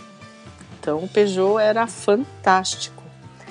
Eu só parei de correr de, com velocidade porque a Goodyear, depois desse, de um tempo, acho que vocês lembram, né? Teve aquela bolha americana, a crise Uhum. toda. E a Goodyear tirou o pé de tudo. Eles saíram do patrocínio da Copa Peugeot. A Goodyear chegou a patrocinar o. Como é que é? A corrida do milhão lá, de Stock Car, vocês Aham, lembram disso? Uhum. Então, foi nessa época. Eles tinham muita grana, foi o melhor patrocínio que eu tive, tinha pneu, tinha grana, tinha tudo. Mas daí eles tiraram o pé e aí não consegui outro patrocinador na altura, né, que, que eu pudesse correr nas duas categorias. Então eu optei por continuar no cross country. Olha, gente, fazer xixi na fralda, é, o, o- já falaram que era para eu treinar fazer isso, mas eu ainda não me encorajei, não. Treinar é fogo. É, então, essa coisa de, de usar a fralda geriátrica, a gente que nunca usou não consegue fazer. Então, acho que tem de treinar mesmo, mas eu ainda não me animei a fazer esse treino. Eu já vi piloto falar que colocou também e dá um bloqueio. E não conseguiu. Não vai. É, porque a cabeça da gente não, não vai. Não vou fazer xixi É, eu, de eu roupa acho, eu acho que sentado deve aqui ser, dentro do eu acho que carro. deve ser até bom você colocar a fralda, que aí você não precisa parar. Você, mano, não vou fazer essa fralda e vou aguentar e vou até o fim. Motiva, né? Eu acho que, é muito, eu acho que é muito melhor você treinar um xixi mais rápido do que treinar usar fralda. É, eu acho que ia plasti- eu Ah. plastificava meu banco. se, eu, se eu fosse, se eu fosse navegador da Ai, Heleninha, não, mesmo se fosse uma especial de 100 km, eu ia ter que plastificar o banco. Ah, mas não adianta plastificar. E o cheiro? Nossa, é verdade, o calorzão. Mas é o, o TV, de UTV não tem problema. Nossa, vai terminar a prova parecendo um mendigo. acho que eu acho que nem de TV, viu? Tudo bem, né? Que o TV você tem aquele Tá ventinho. o tempo todo. Não. É, mas é. Né, mas no, no Esse calor dos é- sertões, meu amigo, nem o TV, nem a ventilação do TV só. Credo. Ai, que horror. é Helena, vo- você falou de, É. de- da parte física. É, como você começou com 38, né? Então, 38 um pouco mais até, né? Você falou que com Não. 38 você estava assistindo lá a largada. É, ah, o meu primeiro Sertões foi com 39. Com 39. É, o preparo físico é muito importante num, num treco que é- dura, sei lá, dois meses a corrida, um negócio insano, os sertões. Como É, você, mas- você tem- é muito regrado, tipo alimentação, é, parte de academia, essas coisas? Sim, eu sou bem dedicada com. Assim, agora por causa da, da pandemia, o meu contrato, vamos dizer, minha parceria com a academia. Eu tinha, tive academia, eh, tive parceria com a Academia Biorritmo por mais de 10 anos. Uhum. Caramba. Muito tempo. Então eles Atleta eram. de alto rendimento, né? É, É, diferente, rapaz. É, eles, eles tinham uma parceria legal comigo. Todos os meus carros, macacão, tinham lá biorritmo. Eu treinava todos os dias, é, de segunda a sexta, né? Treinava forte, treino natação, musculação, além, que eu, além de que eu pedalo, eu ia de bike para academia. Então eu tenho um treino físico bem forte, porque como o meu minha constituição física, eu sou muito pequenininha, é, eu tenho de treinar para ter força e resistência. Senão, imagina, com meus 1540 milímetros e com 4.000 4.700 gramas que eu tenho. é muito pouco. É, eu peso 47 quilos. Então, é, eu sou, assim, eu tenho uma constituição física bem frágilzinha, mas eu sou forte, viu? Mas bom que Nos- com a Heleninha no piloto dá pra levar mais um galão de combustível e o peso ainda bate. É, é. Quando eu comecei a andar de UTV, o pessoal fala, porque no UTV o peso faz muita diferença, né? Eles falaram que tinha de colocar lastro no meu TV, que é sacanagem, porque eu sou muito leve. Então tem que colocar um navegador com meu porte. É, é isso aí. Mas então, é impressionante como, como a, o bom preparo físico faz diferença. Quantos sertões que no fim do dia, uns caras grandão, com 1,80m, 90 e tantos quilos, estão mortos, e eu tô lá toda serelepe, ainda olhando meu carro, Plena. mandando o mecânico, ó, aqui, ó, arruma isso aqui direito, Jogando uma bola, um listinha, vôlei. fazer, preparando meu camelback, colocando um isotônico pro camelback no dia seguinte, tô lá fazendo tudo. Mas eu, eu cuido bem, né? Cuido da alimentação, tudo bem direitinho. E, e como, como que foi em, em 2020 o Rally dos Sertões com esse negócio de pandemia? Rolou? Teve muita dificuldade? Pera aí, Guedão, posso te interromper? Pode. Antes de chegar em 2020, vamos falar de 2009? 2009 foi o ano do incêndio. Foi o ano do príncipe. Foi o ano do príncipe. É boa, porque essa história realmente é assim, merece ser contada. 2009 foi um ano que eu, pela primeira vez, preparei, porque eu corri, depois do meu troller, que era gasolina, 99 e 2000. De 2001 até 2008, eu corri com caminhonete a diesel, né? É, Mitsubishi L200. Com aquela L200 branca e rosa. É, não, começou com a azulzinha, que era ainda quadradinha. Ela era, ela era branca e azul, ela tinha um adesivo da Serra da Cantareira tal. Depois que ela virou a rosa e branca, rosa e azul, que eu Uhum. mantive por um tempo, né? Que era para identificar que era uma mulher que estava pilotando aquele carro. Porque eles veem o carro passando, aqueles carros tudo adesivado, era uma forma que eu tinha de, de identificar que era um carro feminino. Bom, até 2008 eu corri de carro a diesel. Em 2009, pela primeira vez, eu preparei uma Pajeirinho TR4 a álcool. E ficou ótima, mas ficou um canhão o carro, sabe? Fazia 3 km por litro de etanol, mas, Ah, Jesus amado. mas, mas voava aquela TR4. Era o, era o Vini no motor? Eu já fiz, eu já Ó, fiz três por um bem. aqui, ó. Já fiz três por um. Uma horinha, três latinhas. É, e, e em especial, quando acelerava mesmo, não fazia três, era dois e pouco. Então a gente teve de fazer um esquema de tanque reserva muito complicado naquele carro. E foi provavelmente é, isso com outras coisas. A gente não sabe, né? Como queimou tudo, não deixou provas do crime.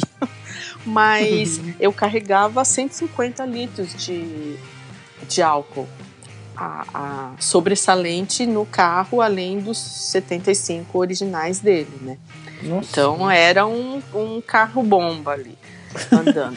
Era um caminhão pipa de rally. É, era quase, mas precisava, porque no rally você precisa ter autonomia de pelo menos 400 quilômetros sem abastecimento. Aí não dava, né, com, do jeito que aquele carro bebia. Bom, o que aconteceu? Do incêndio, o carro pegou fogo, não sobrou nada, mas nada, queimou tudo, virou cinza, sabe? O, o- o bloco de motor derretido, roda derretida, derreteu tudo.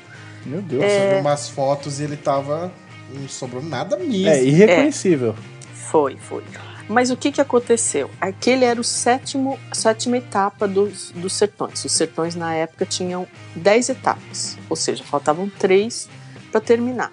A gente estava vice na categoria, estava brigando pela ponta, a gente estava indo Puta super bem merda. com esse carro. Eu estava brigando com uma, uma Triton. É, então, até, até que uma Tem É, isso que eu fa- É a brigando mesma categoria? Triton. mesma categoria porque era a categoria é, production. O que, que é a categoria production? São carros de fábrica com limi- preparação limitada, Uhum. preparação de motor. Né? Você pode, de motor, de suspensão, você não pode mudar muita coisa. E então era isso. E essa Triton, ela era uma Triton de fábrica, não era uma R. Né? Porque hoje em dia tem as Tritons R que nascem são preparados pela Mitsubishi. Era uma Triton que o cara comprou, Triton de concessionária e fez as preparações para o Rally, por isso que era da mesma categoria. Só que a Triton é muito mais potente do que a TR4, né? Mas é mais Uhum. pesada, né? É, também é mais pesada. detalhezinho. Então a gente tava brigando ali de igual para igual e eu tinha bastante chance. E como era um trecho, esse dia do incêndio era um trecho de areia, areia, muita areia. Era em Barra, que é sertão da Bahia, ah, mas trecho de areia pesada que os carros costumam ferver muito. Então eu larguei pensando, ah, hoje é o dia de eu engolir essa Triton, porque a TR4 voa, né? É bem mais leve Aham. e ela anda com giro mais alto, é o ideal para andar na areia. Só que no, e no dia anterior eu, eu quebrou a ponteira do escapamento e, e era uma etapa maratona. Todo rally tem etapa maratona. A etapa maratona é uma noite que você não pode ter apoio mecânico. Então você tem de chegar com o carro à noite, você mesmo remendar, trocar pneu, fazer o que tem de fazer, mas os mecânicos não põem a mão. né?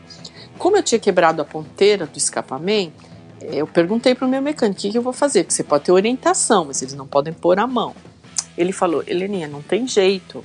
É isso daí vai precisar de solda e pôr outra ponteira. Arranca fora E vai no o barulho. pedaço que, que E aconteceu, vai. No barulho, amarra com a cinta para ele não ficar batendo embaixo, porque quebrou um monte de coisa, ficou um negócio batendo. Ah.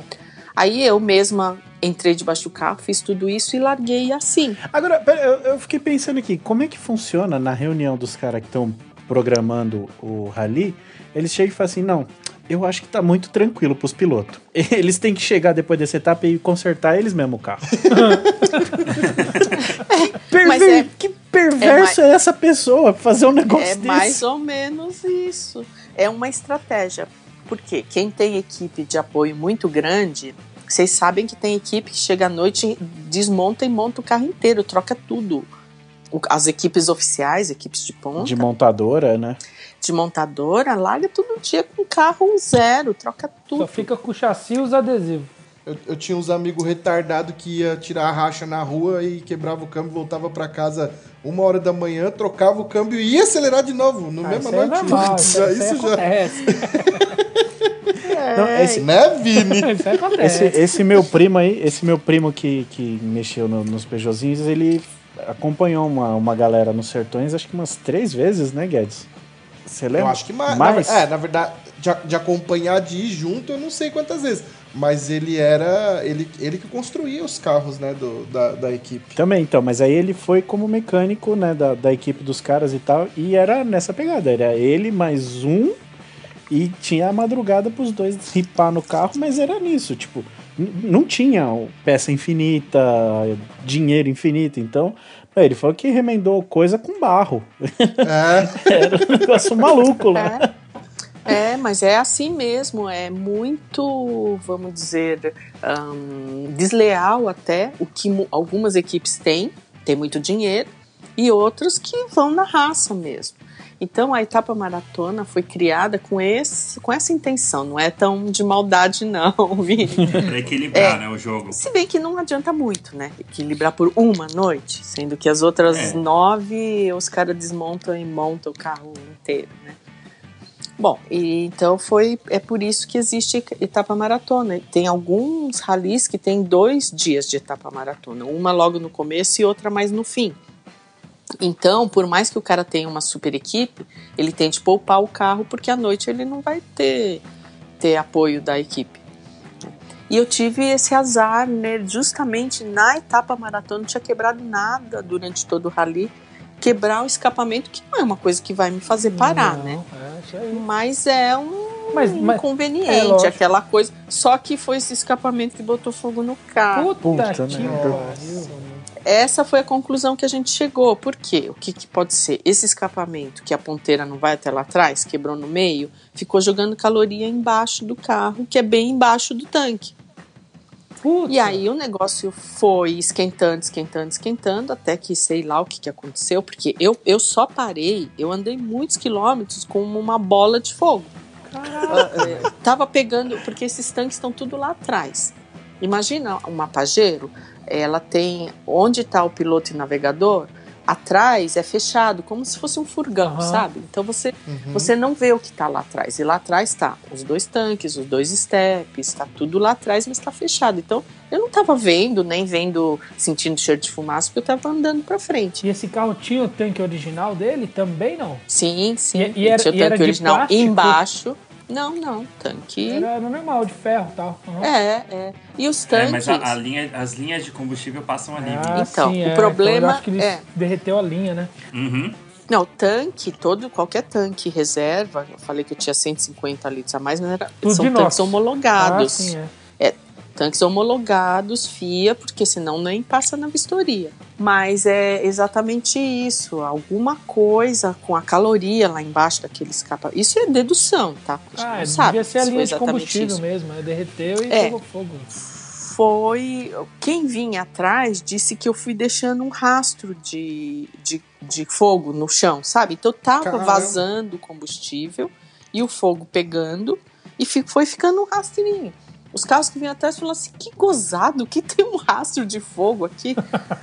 E eu fui largando fogo. Quando eu senti o cheiro, não foi cheiro de fumaça nem nada, foi cheiro de álcool. Então teve muito vazamento de álcool ali atrás.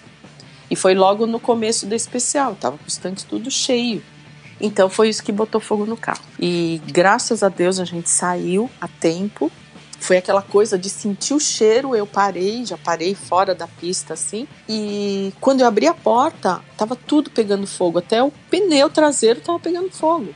Se a gente, Caramba. se a gente não tivesse usando é, equipamento indumentário anti-chama, né? Por isso que é, o, o que a gente usa é igual que o piloto de Fórmula 1 usa. É macacão, Uhum. é, sapatilha, luvas, forro de capacete, camiseta por baixo, tudo é anti-chama. Uhum. Porque eu tive de passar no meio de um fogo para sair do carro. Você tá maluco. Foi, foi bem cruel o negócio, viu? E aí eu- vendo aquele fogo e querendo fazer alguma coisa, né? Pegar um extintor, não sei o quê. Aí a Josi, minha navegadora, me puxou, falou: Eleni, esse carro vai explodir.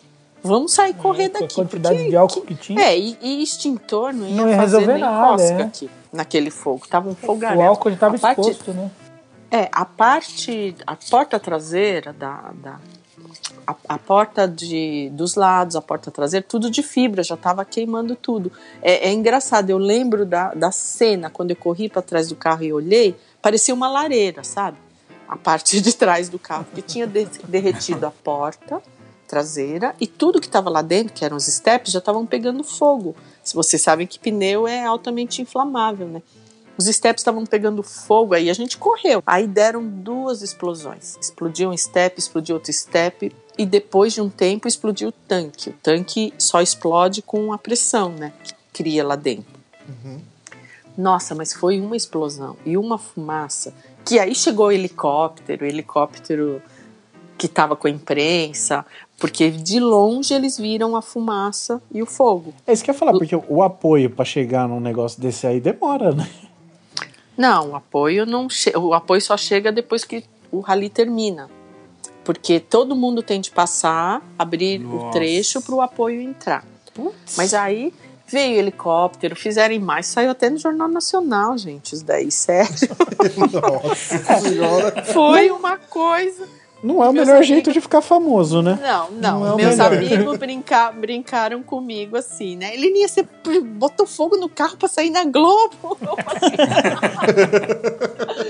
Tô fora, gente. Mas foi assim uma coisa muito, muito impressionante. Bom, E eu, eu entendo seu desespero pra tentar apagar o carro, porque esse carro era seu, né? sim, e tava financiado, ainda tinha umas Puta. seis prestações pra pagar. Nossa. Nossa. Não era nem dela, ainda era do, do Bradesco. É do banco. mesmo. Cê É isso louco, aí, nem, nem era meu inteiro.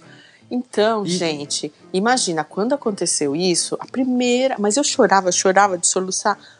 A primeira coisa que me passou na cabeça que era fim de linha pra mim. Como é que eu ia acabar de pagar esse carro e comprar outro? É. Porque eu já tava pensando no próximo rally, né? Todo mundo achando que eu tava chorando de, de medo, né? De, não, eu tava chorando porque não tinha dinheiro pra, pra correr outra Oh, e ainda tinha mais uma etapa pra correr, né? É, porque não tinha terminado o rally, eu tava brigando pra ganhar aquele rally na categoria. Olha, foi duro, viu? A coisa foi. Acho que foi um dos momentos mais tensos na minha carreira que eu já passei. Bom, aí depois disso, uma novela para conseguir sair dali, porque a gente ficou literalmente só com a roupa do corpo e, e o capacete. O, a bolsa, a mochila, dinheiro, celular, telefone, cartão de crédito, tudo queimou. Nossa. Porque não, não deu Senhora. tempo de. Você não corre ali com a bolsinha pendurada, É, né? Tava tudo lá, corpo. guardadinho. É dentro do carro. Essas coisas eu achei que ficava com, não sei, com a equipe. Leva essas coisas no carro? É, não, você tem de levar, porque se você fica quebrar. Ou... Ninguém achou que ia pegar fogo, mas acontece muito de você quebrar, ter de passar a noite lá, não sei o que. Você tem de ter.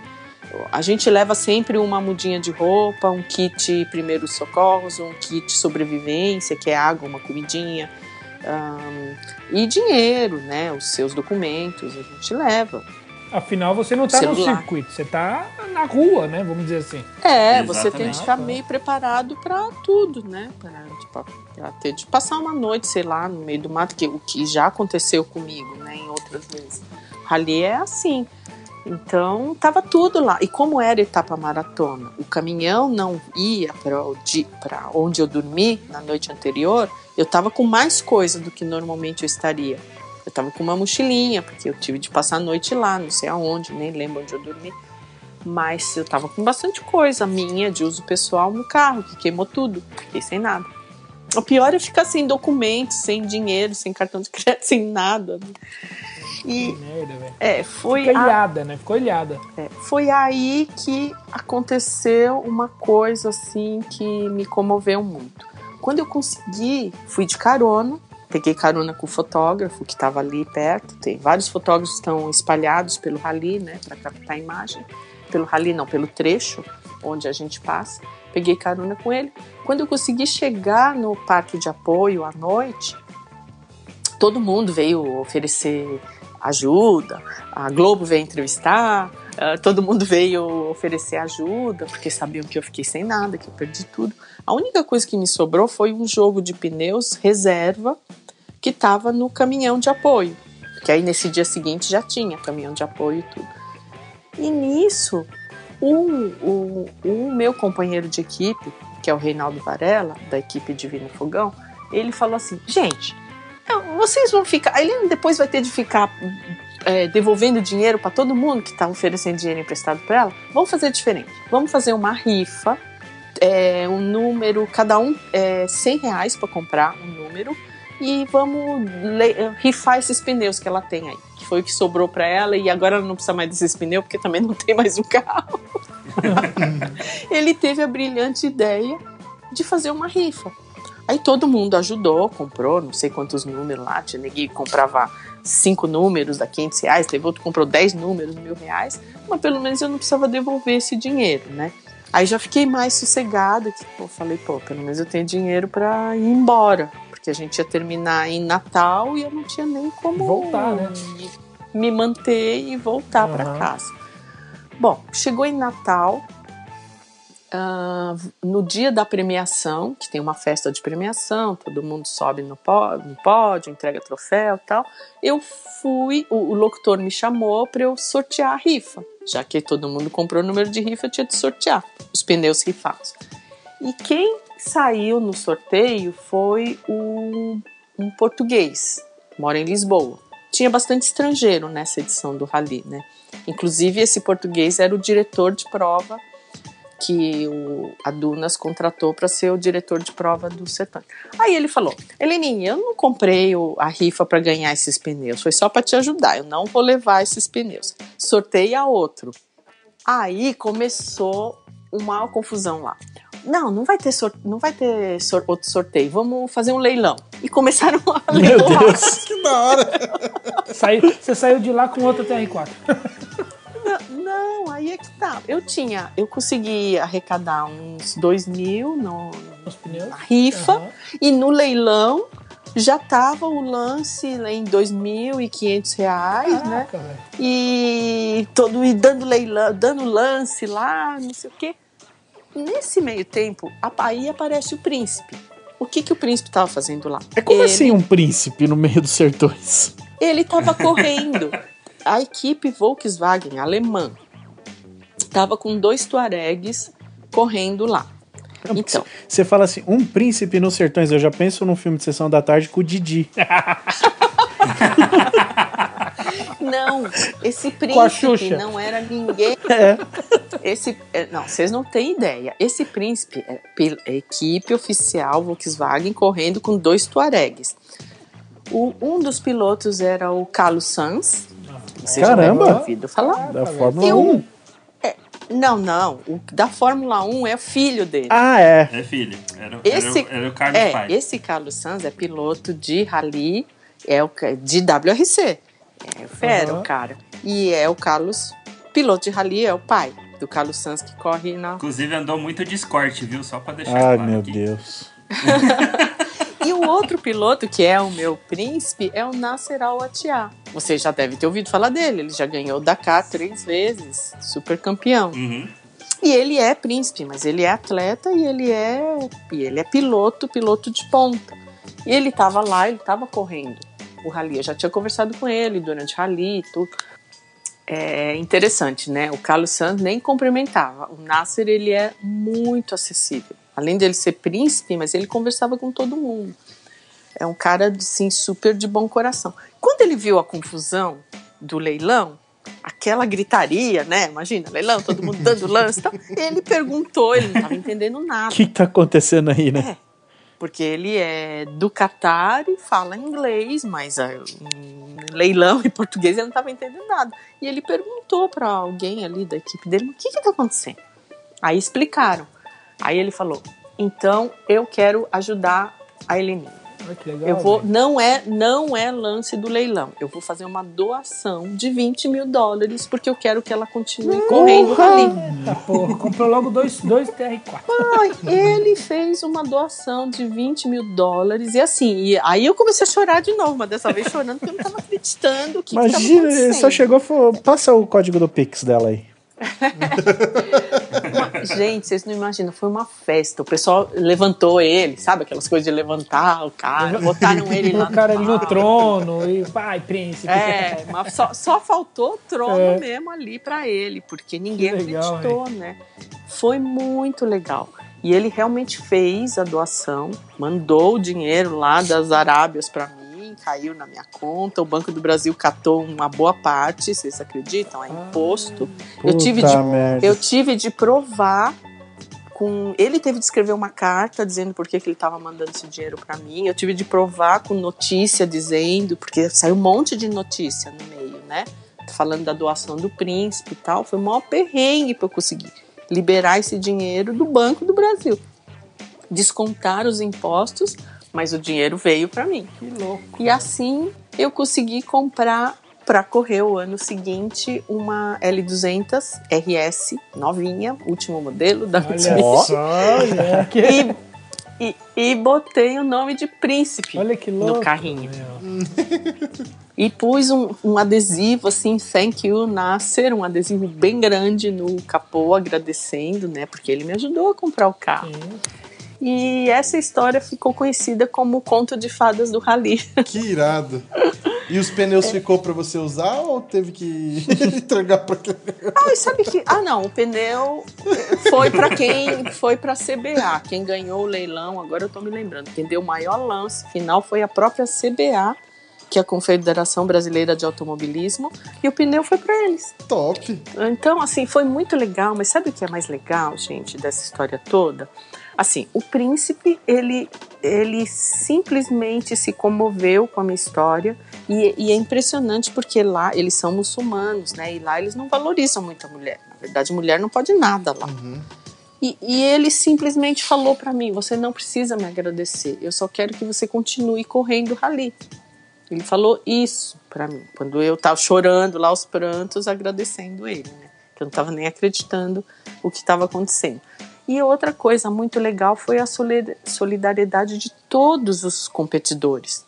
Mas todo mundo não sabia o que fazer para para me ajudar e além de terem comprado rifa, além de terem participado do leilão, muitos deram assim muitas coisas para mim que eu pudesse vender depois, sabe, para arrecadar arrecadar grana e para eu me né? levantar. É, exatamente, mas muita gente. Deu carrinho de controle remoto, deu isso aqui, um monte de coisa. Ah, que da hora. É, foi assim bem legal mesmo. E aí eu me senti super acolhida para quem achou que aquilo era um, um sinal, sabe, de que era hora de eu parar. Eu recebi um outro sinal é, da própria comunidade do Rally dizendo que era para eu continuar. Aí todo mundo te ajudou, você voltou lá no ano seguinte e deu um pau neles. É, é, tá certo. É, tá vendo? É. É de Mas tá vendo como é que é, como é, que é louco? né? Tá vendo? Isso é de, é de pessoa pra pessoa, né? Se fosse o Carlos Sainz que tinha torrado o carro dele lá, todo mundo cagava, porque pelo que você falou, ele era um pau no cu. É, ele assim. É, eu não posso falar nada porque eu não conheço pessoalmente. Mas sabe quando a pessoa não cumprimenta, assim, meio nariz em pé, não cumprimenta ninguém? É, então, tipo, um tipo desse aí, se pegasse o fogo no carro deles, cara, ah, é isso aí, ele tem dinheiro, ele se vira. Agora, tá vendo? Você é uma pessoa é, exemplar aí, conversa com todo mundo e tal. É, pessoas e pessoas. Ah, né? mas acho que, é, ah, ô, ô, Vini, acho que não é bem isso, não.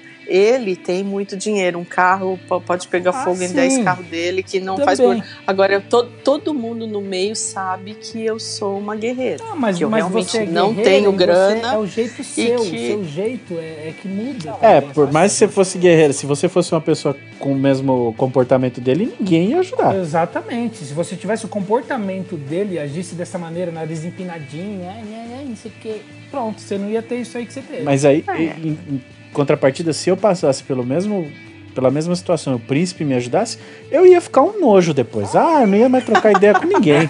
Só sou amigo do príncipe, cheguei, pode parar isso aqui. Ai, ai, ai. É, não, não, mas é, eu acho que cada um é cada um, né? Cada um é seu jeito. Ninguém se força a ser o que não é. Eu gosto muito, assim, eu me sinto, eu me sinto muito bem no meio do rally. Eu me sinto muito acolhida, sabe? Eu dou atenção para todo mundo.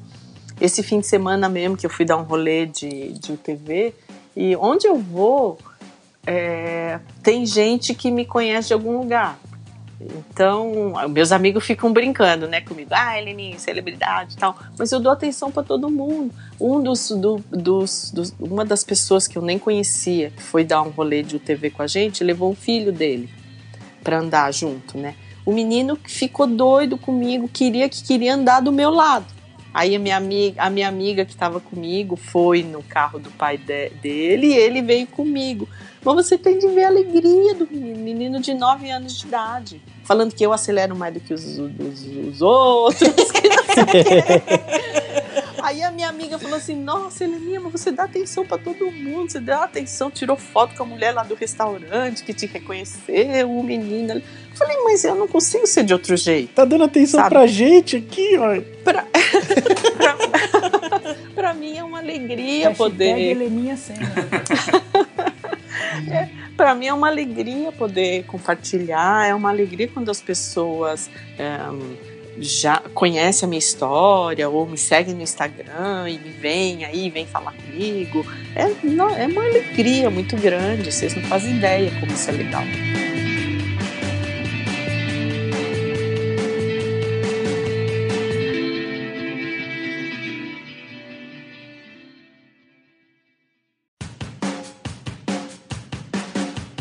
Ó, eu, eu conheci a Heleninha numa situação parecida dessa que você comentou do menininho querendo andar com você e tal. É, a gente, eu tava fotografando um fast drive lá da, da Land Rover Jaguar, acho que foi 2013, foi a primeira vez. E, e a Helena tava pilotando a, a Evoque num circuito que a gente chamava de, de circuito rápido lá e tal, que era, era terra, mas era tocando pau mesmo. Era no, no estacionamento lá de Interlagos e dava uma volta no Lago Seco lá de baixo lá. E a galera. Ah, esse evento foi legal, Foi esse mó- evento foi muito legal. Nossa, eu tenho umas fotos lindas. Aí o pessoal chegava, né? Falava assim: ah, você quer fazer a volta no, no, no off-road ou no rápido? Ah, quero no rápido. Aí chegava a Heleninha com a Evoque. Aí o pessoal olhava assim, a Heleninha, olhava pra Evoque. Mas é essa mocinha que vai dirigindo? é essa mocinha. Aí, tipo, a pessoa entrava mó desacreditada no carro e tal. Cara, não tinha um que não saía com a perna tremendo ou se escorando na Evoque. Porque assim, era, era a coisa mais fácil tirar foto legal da Heleninha. Porque era Evoque de lado, Evoque pulando, fumaça pra que é pessoa desesperada dentro. Uma pena que eu não consegui tempo pra andar junto com ela, porque eu, eu fiquei com vontade de dar uma volta. Ai, mas foi muito divertido aquilo. E até hoje, você não faz ideia, Romulo, até hoje eu tô num lugar assim. Ai, Heleninha, eu andei com você aquele dia, foi a coisa mais emocionante, foi o dia mais inesquecível da minha vida. Eu fico tão feliz que as pessoas vêm falar. E eu tava lá me divertindo, né? O pessoal da Pirelli não pode, até hoje, eles não podem me ver, porque você lembra Isso que tinha que eu um ia box falar. da Pirelli lá. Você comeu pneu com farinha aquele dia, né? Nossa, eu, eu dava, eu dava o quê? Cinco, seis voltas, eu voltava pro box com pneu no arame. No- é, exatamente. Eu tenho foto do- dos pneus comidos aqui. Nossa, mas até hoje eu vou num evento, o pessoal da. Ah, não, não, a Heleninha chegou. Ih, hoje nós vamos trabalhar. Não, se eu não me engano, teve, vamos teve um dia até que acabou mais cedo por falta de pneu. É, já acabei com o estoque dos caras lá. Cara, era, era, era, eram as cenas mais legais. Tipo, a Heleninha apontando numa reta que tinha uma rampinha assim, que era paralela com a oposta. E ela vinha e vrau, tirava a Evoque do chão e, e eu ficava ali pra fotografar ela. E ao mesmo tempo eu ficava de olho na saída lá em cima do, da curva. Eu acho que a última, a que aponta pro, pra oposta é a do sol, né, Udi? Você faz o S, aí você faz aquela pra esquerda, é a do sol, né? Que aponta pra reta oposta. Não, aquela, aquela é do lago. É a do lago? Lá em cima? Não, a do, a do lago é do fim da É, a do lago é lá embaixo, eu tô falando lá em é cima. a do sol é a do mesmo, sol, né? Pra entrada da, da curva. Ah, tá. É. Então eu tô. Eu tô Não, não, pra entrar na oposta. E, cara, era lindo de ver, porque tinha os Jaguar, tinha os negócios, só que tinha, eu não vou lembrar o nome do piloto. O cara que tava tocando a uma SVT, uma Range Rover SVT, meu, ele é 550 cavalos, supercharger, era um negócio absurdo. É um- E é um troço de 3 toneladas. Aquele negócio vinha torto, mas de lado, de um jeito, beirando 200 por então, hora. Quem tava pilotando esse carro era o Tino Viana, ele é piloto de rally também. É, ah, então tá explicado por que vinha tudo torto daquele é, jeito. é, piloto de rally é mais arrojado do que os pilotos de pista. E aí, e era, e era engraçado, porque assim, aí depois você ia conversar com os clientes que andaram, tudo nos carros, aí você falava, pô, fácil, o cara vai preferir ter andado. Acho que o, o primeiro não era nem o, o Type. O Type F, Type. Não sei o que, era um XJ ainda, não tinha lançado o Type F. E aí você falava, pô, os caras vão preferir o Jaguar, né? Vai falar que andar no Jaguar foi mais legal. Aí, pô, o que, que que foi mais legal? Ah, foi mais legal andar no, no Range Rover, que o cara veio no asfalto. Aí a pessoa parava um pouco. Não, mas foi mais legal na terra. Porque na terra pula, porque na terra vai de lado e aquela japonesinha é doida. Ai, eu acho que o mais engraçado é isso, né? Porque, como eu falei no começo, eu sou assim a pessoa mais improvável de ser piloto. Então, quando os caras olham, olham pra mim e falam assim, não, não. Não é, não é, não é possível. Ó, eu, eu, eu quero, eu quero ir pra minha pergunta clássica aqui, porque eu acho que vai ser bem inusitada. essa- Dessa essa- vez essa eu, eu resposta. acho difícil ser Porsche. Dessa vez. Na- eu acho que nós vai ser bem surpreendido. Helena, a gente tem uma pergunta aqui no TurboCast que a gente faz pra todos os convidados, que é se você tivesse dinheiro de Mega Sena pra gastar. Não, melhor. Com- Dinheiro igual do príncipe. Dinheiro, de, dinheiro do príncipe para você poder para você poder escolher um carro que seja um carro dos seus sonhos. Que carro que você teria com dinheiro de Mega Sena ou dinheiro de príncipe? Ah, sabe que carro que eu teria? É um carro que não existe ainda, mas vai existir e eu vou ter. É, talvez com a ajuda do príncipe de novo, né? Eu quero um, o TV de rally elétrico. Olha! Porra, certeza já. Um Te- pensou? Um Tesla, É. Tesla- um Tesla Cross. Exatamente. Cybertruck, a Cybertruck o TV. É porque, assim, eu tô muito apaixonado por essa tecnologia elétrica. Agora a gente está muito pensando, né? Você vê tudo isso que está acontecendo no nosso mundo. A gente está pensando muito na coisa da. Porque, assim, falando aqui sério, os homens acabam com o mundo, né? E toda essa evolução, e agora a Coronavírus, Coronavac, essa coisa toda, eu acho que a gente cuidar do planeta sem perder a graça, logicamente, né? Essa coisa de eco chato, tô fora. Mas uns carros de rally já tem, eu tô assim apaixonado por isso, vários projetos de rallies elétricos, como já tem a Fórmula E, né? Fórmula de pista, que é carro elétrico, mas esse é mais fácil porque está no, no autódromo. Agora, para rally é mais difícil por causa da autonomia. Então, mas agora a gente tem a, a Extreme E, né? Que começou esse ano. Não sei se você tá acompanhando. Isso, isso, eu tô, claro que tô. E então, mas são carros, carros, né? Eu acho que é, isso, eu gostaria que isso fosse para os UTVs também, que é mais difícil ainda devido ao, ao- porque ele é menor, né? O porte, a bateria, então vai ter que ser uma tecnologia muito mais avançada.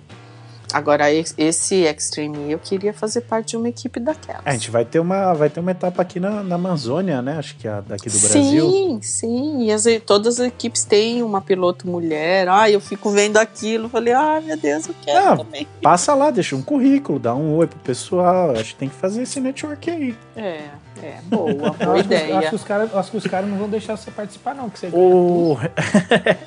não, mas o Hamilton escuta o nosso podcast Ah, e ele é. é. um, dos, um dos idealizadores. Acho que ele pode. Ô, Hamilton. Ó, ó, ó, ó, olha a pilotinha aqui. É, mas sabe que agora você falou isso? Eu, só que eu não sei nem por onde começar, né? Pra quem eu mando, com quem eu falo. Ah, já mas- começamos a campanha. Acabou de começar. Vamos por a Helena pra guiar esse negócio aí. Então pronto, tamo junto. É, A gente, a gente quase começou a falar de UTV aquela hora que o Guedes ia perguntar. Aí a gente voltou no tempo e usa o TV. ah, bom, os UTVs estão firmes aí. Mas como é que, como é que você começou ali? Onde, quando você falou, ah, chega dessa caminhonete gigante, eu quero esse negócio, essa gaiola, esse fapinha muito louco aqui. Papinha. Fapinha. Ó, não chama o UTV de papinha, não. Esse, esse jet ski Pô, mas é, é, um, é um Fapinha que parece um GTR, bicho. Porque eu andei, é sinistrão, hein? Pô, Nossa, é. o negócio é demais. É, então, a, a questão do TV foi o seguinte: é, evoluiu muito rápido, né? Foi mais ou menos em há uns seis, seis, sete anos atrás, 2014, eu recebi um convite para andar de TV, né, do fabricante. Uhum. E porque eles estavam entrando, estavam começando. Quem que fabrica isso? É Canan e Polaris, né? Então, só tem as duas fábricas. Tem a Yamaha, tem o TV lá fora, inclusive o TV da, da, da Yamaha é de câmbio, o, tanto Polaris como o Canan são é, CVT, né? E CVT? Tipo. E aguenta? Aguenta. Eu É, achava eu que era- só servia pra scooter e carro de, de velho.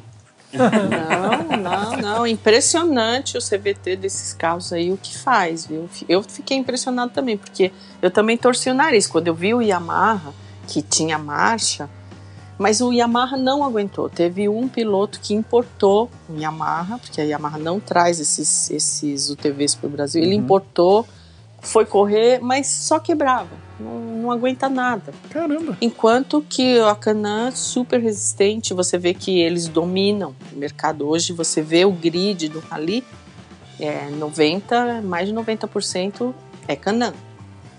Né? E eu sou piloto oficial Canan, então não é por isso que eu tô falando isso, mas é só você ver o, o- tá- a quantidade de Canan que existe no grid. Então, isso em 2014 começou assim. Eu fui recebi um convite para andar, fiquei apaixonada pelo veículo, eu não acreditava que andava, que andava, que freava, que freava. Que assim. motor que tem nesse negocinho aí?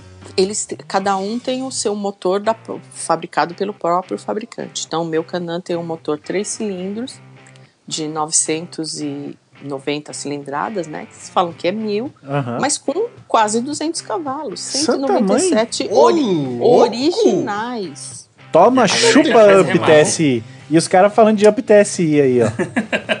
E o pessoal faz remap nos, nos ETV ainda. Então, mas o meu eu não quis fazer, porque ele veio original, o- com os, os- as, os mil, as mil cilindradas, né? 990 cilindradas e 196. E ele tem uma, uma, uma pegada, assim, um torque, que eu falei, eu não quero remapear. O pessoal põe 230, 240 cavalos, mas pra quê?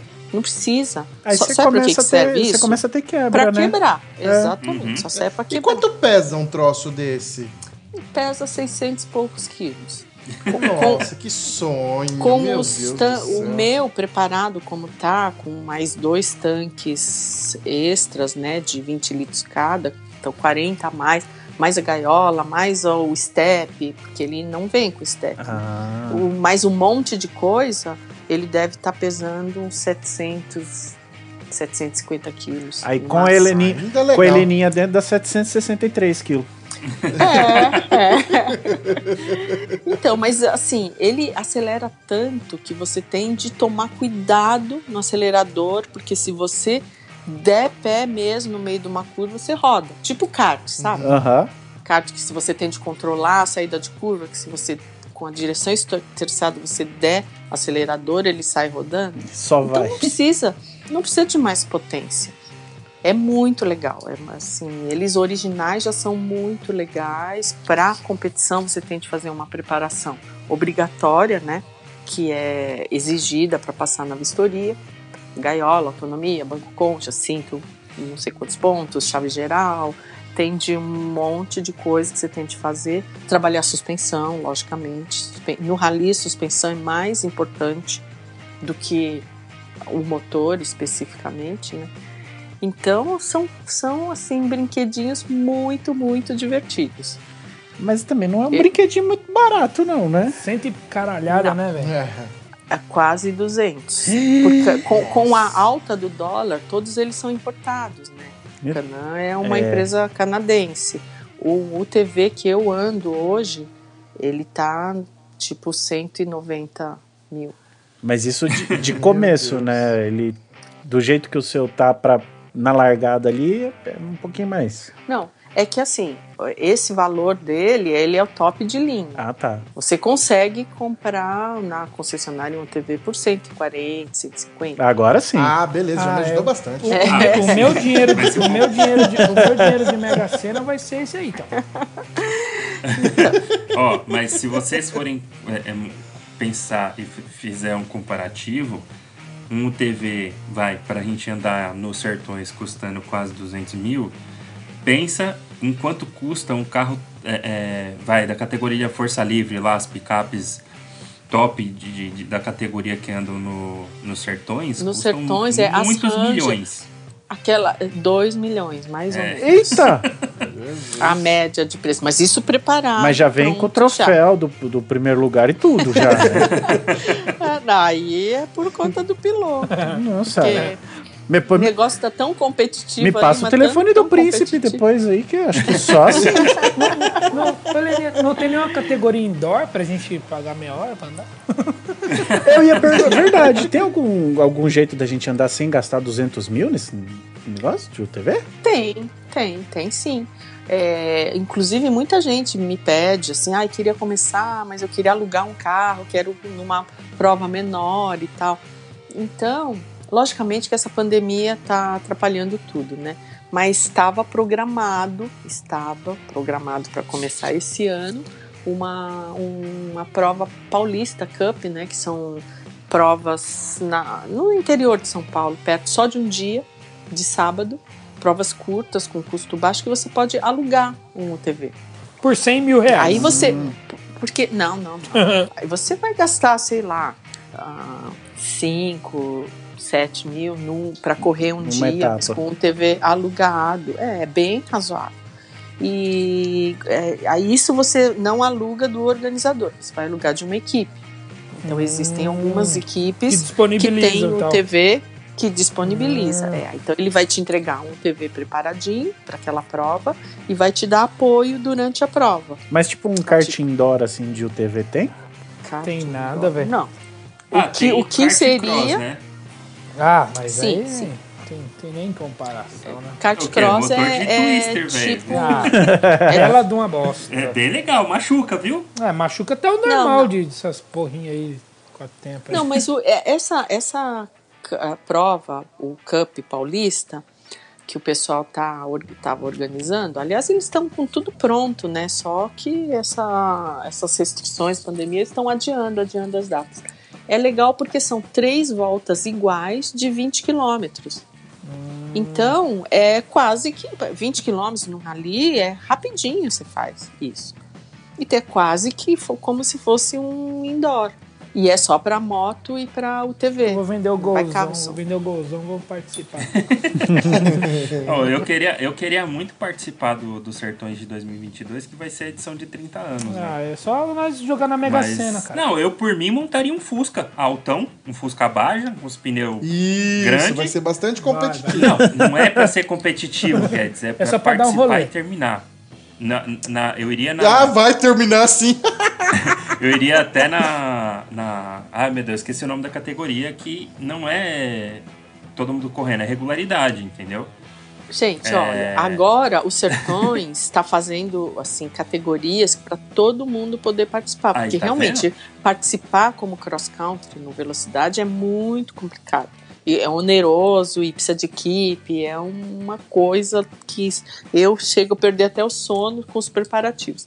Mas tem categoria turismo e tem categoria regularidade. O regularidade eu não recomendo porque eu acho que não tem graça. Né? Você tem de ter um navegador te falando a velocidade e tal. O turismo e o aventura são muito legais, muito legais sei mesmo. que eu quero. Porque você acompanha o rally inteiro, você vai poder parar nos pontos, ver o pessoal passando no gás. Vão poder me ver passando, leva uma bandeirinha ali para torcer para mim. e vocês vão poder fazer Camiseta, né? vocês vão poder fazer churrasco à noite, vocês vão poder ir nas cachoeiras, vocês vão se divertir. cara de cerveja. É, é isso Ah, aí tá, mesmo. O turismo de passeio mesmo. faz churrasco. É, só que ele percorre paralelamente, né? Logicamente, não é dentro do trecho especial, que é fechado para a gente passar acelerando. Mas ele vai meio paralelo e dorme nas mesmas cidades que a gente dorme, que os sertões dormem. Isso, mas o pessoal adora, adora, o pessoal curte muito. Hum, mete umas rodonas loucas na brazoca, Romulão. É, ó, vamos montar dois Fusca e vamos? Eu acho que de moto é mais barato. Ah, é bem mais barato. É mais barato, E mas é mais bem mais legal, também, eu né? acho, hein? Pô, de moto, de moto sim, e também tem tem essa tem o turismo de moto também. Na, na, em 2018 teve, peraí, ah, em 2019 teve a Honda fez uma categoria Africa Twin. Aí, ó. Ah, sim. foram só, vocês lembram disso? Fez um sucesso. E foram só, era só Honda, né? Se não me engano, podia alugar a moto deles e você fazia todo o percurso de moto. Olha que louco, velho. É, eu acho. Ah, e tem mais uma também que eles lançaram agora, a categoria Amigos. A categoria Amigos dos Sertões, você vai competindo e você racha a despesa com um amigo. Mas vai assim, de boa, sem querer ganhar lá. Mas é uma categoria. Se você for melhor dentro dessa categoria, vai ganhar troféu e tudo. Então, Olha. se for de moto, dois, do- dois amigos inscrevem uma moto só, cada dia um pilota. E o outro fica no apoio, porque assim você não se cansa muito, né? É para quem quer começar muito mesmo. Então, um dia vai um, no outro dia vai o outro pilotando. Se for de carro, reveza, um dia um navega e outro pilota. No outro dia troca. O que navegou, pilota. Nossa. É muito legal. Vocês É podiam interessante isso aí, principalmente fazer pro pessoal começar, né? é, mas é para isso mesmo que eles fizeram. E pode, não precisa fazer inteiro, pode fazer só os primeiros quatro dias. É, tem um lance assim, aí paga uma inscrição menor. É só para ter o gostinho, né? Poder experimentar. Existem muitas formas, é só querer. Segue Turbocast. Vambora. E eu tô aqui, sim. viu? Vamos montar uma equipe TurboCast. Vamos. Eu vou. Eu vou. Olha, não faz isso. Eu vou, de, Helena. eu vou de coach, eu dou coaching ó. pra vocês, dou todas as dicas de como começar, o que fazer, que equipe contatar e vambora. Ó, e, e eu acho que assim, além de tudo, nós temos o exemplo da Helena e entre, entre ela muitos outros brasileiros que começaram aí na raça. E eu vou até lembrar aqui da história de um motoboy que participou do Rally dos Sertões de Teneré. É, o, cara, é, o cara juntou dinheiro não sei quanto tempo trabalhando de motoboy, pegou uma, uma Teneré 600 e foi. E terminou. Olha que louco, velho. É, é isso aí. O legal desse rally é isso, é a sua vitória pessoal, sabe? De você querer, você viver a experiência. Não é só. o Os sertões, eu sempre falo, não é uma competição, é uma lição de vida. Você faz, você participa dessa experiência, você sai diferente de lá. Então, é, esse é um dos motivos que eu tanto sonhei em montar a equipe Musa, que eu falei no começo, as mulheres unidas sertões adentro, é porque eu acho que tem muitas mulheres que têm vontade de fazer as coisas, mas não tem É, coragem. não tem uma né? iniciativa, E aí- né? Um- tipo isso aí que É, você tá e- fazendo é uma iniciativa pra essa mulherada que tá fechada aí, né? Exatamente, é. Eu quero inspirar, eu quero servir de, sabe, de dar força para essas Sim, mulheres. exato, show que elas podem se, se eu conseguir, porque a minha própria história comprova isso, né? Eu não tive ajuda financeira da família e nem ah, herança do conhecimento deles. Tem hoje em dia eu vejo tanta gente que leva os filhos ou filha desde pequeno já dá um motinho, já dá um, um quadriciclo eles andarem. Eu não tive nada disso, mas eu persegui meus sonhos e consegui. Ah. Não foi fácil. E não é fácil até hoje, porque eu enfrento muita dificuldade, principalmente financeira, né? Porque eu dependo de mim mesma. E, mas eu não, não desisto. Eu acho que é isso, isso que eu quero levar para as mulheres em geral, porque eu acho que mais do que os homens, para os homens tudo é mais fácil. Então, a- o próprio ambiente que eles vivem é mais fácil, né? A mulher, ela já sofre um certo preconceitozinho, É, assim como é eu sofri. né, meu? Que que essa garota, onde ela pensa que vai com esse jipão, sabe? Tipo assim. E, e agora que você falou nisso, o Musa, como é que é? O que, que vocês fazem? Ah, nós começamos a. Isso é um sonho que eu tenho há muito tempo, né? De formar uma equipe feminina que tenha força até para para visibilidade maior e captar mais patrocínios de empresas que de produtos femininos, né? Esse tipo de coisa. Mas eu consegui lançar o ano passado só eu, a Moara e a Karina Simões, que vocês conhecem muito bem. Karina Então, é a nossa. por quê? Como é que a gente chama ela mesmo? Embaixadora. É, embaixadora. Embaixadora. Embaixadora do TurboCast. É, não, a Karina é o máximo. Porque, por que, que eu chamei ela? Porque, assim, eu tenho muita experiência no que eu faço, né? Pilotagem de carros, de UTVs. A Moara, muito de moto. Ela, ela, ela teve a sorte que eu não tive. Ela tem uma família, o pai anda de moto, o irmão. Os pais acompanham ela nos ralis. Então, ela, com oito anos, já tinha participava de corrida de motocross, essas coisas. Começou. Ela tem uma, uma bagagem muito grande. Mas a Karina, ela, assim, eu sou muito fã dela, porque ela tem um conhecimento incrível de moto, de carro, de tudo que seja ligado ao automobilismo, motores, né? E ela comunica muito bem, sabe? A criação de conteúdo dela, a, a maneira como ela, ela cria as coisas, como ela comunica, assim, eu fiquei fascinada com isso.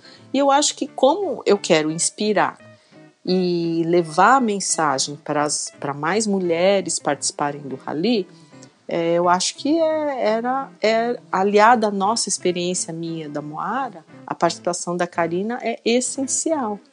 E o ano passado a gente conseguiu fazer muita coisa, conseguimos criar muito conteúdo graças a ela. Infelizmente ela não conseguiu ir no rally com a gente, porque o que era o nosso plano dentro da equipe música? Ter uma mulher em cada categoria, né? Então, tava eu nos UTVs, a Moara nas motos e a Karina iria nos carros, só que nos carros não no cross country, no turismo, Uhum. que é para mostrar esse outro lado do rally, que também é muito mais possível para os iniciantes começarem por essas categorias paralelas, vamos dizer, categoria amigos, categoria turismo, do que pelo cross country, que já exige mais experiência e mais recursos, né? Então foi isso, mas não deu para Karina ir na turismo porque a categoria turismo não existiu por causa das bolhas. Bolhas? A turismo é bolhas, a gente dormia toda noite em bolhas, o rally, em barraca ou em motorhome. A gente não podia, Putz. a gente não podia usar hotel e a gente não podia usar restaurantes. A gente tinha de comer na bolha, só entrava credenciado. Então a, a categoria turismo não, não existiu, porque era impossível de ter o pessoal fazendo turismo, que fica hospedado em hotel, né? Ah, na condição de bolha que a gente foi. Então, o Rally o ano passado foi muito sacrificante a- e a organização tá de parabéns, porque eles tiveram de se virar nos 30 para ter essa segurança. Né? Porque onde a gente passava, a gente não podia dizer que o Rally levou a Covid para esse lugar e também a gente não podia correr o risco de ser contaminado pela Covid nos lugares que a gente foi. Por isso foram criadas as bolhas. Então foi um negócio bem difícil, mas deu certo. e esse ano parece que vai ser, se repetir isso daí, né? Espero que não. para que tudo é. aconteça bem. Espero que não. Mas se repetir, nós já estamos mais calejados. É, tá mais preparado, né?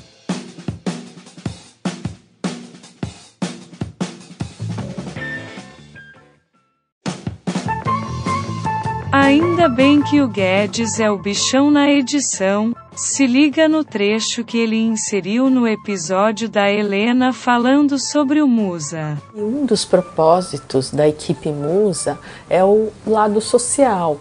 É, assim, depois de tantos anos percorrendo os sertões brasileiros, correndo rally, eu descobri uma realidade muito diferente, né? Como eu disse, os sertões é uma lição de vida. Então eu vi muitas mulheres vivendo numa realidade completamente diferente da nossa e queria de alguma forma ajudar elas, fazer a diferença na vida delas, né? E nós conseguimos isso através da SAS Brasil. Então, o que é SAS Brasil? Saúde, alegria nos sertões. Então, é uma equipe muito grande, de projeto social comandado, comandado por duas mulheres, a doutora Adriana e a Sabine, e elas fazem um trabalho muito legal agora, nessa época de pandemia, com telemedicina, e elas levam estações para o sertão, assim, para as pessoas que não têm acesso, moram muito longe de qualquer a, auxílio médico, né? E elas conseguem salvar vidas e fazer a diferença na vida das pessoas, muito focado em mulheres e crianças. Então, é, essa parceria que a gente tem, assim, nós como, como, como atletas, como esportistas, não temos condições de fazer um trabalho social muito efetivo, mas elas sim. Então, a gente é parceira, a gente divulga, a gente faz o trabalho junto com elas, assim, no backstage, né, nos bastidores, para que elas tenham condições de realizar o trabalho delas. Bom, então eu convido todos vocês a conhecer o trabalho delas acessando o site sasbrasil, tudo junto, .org.br.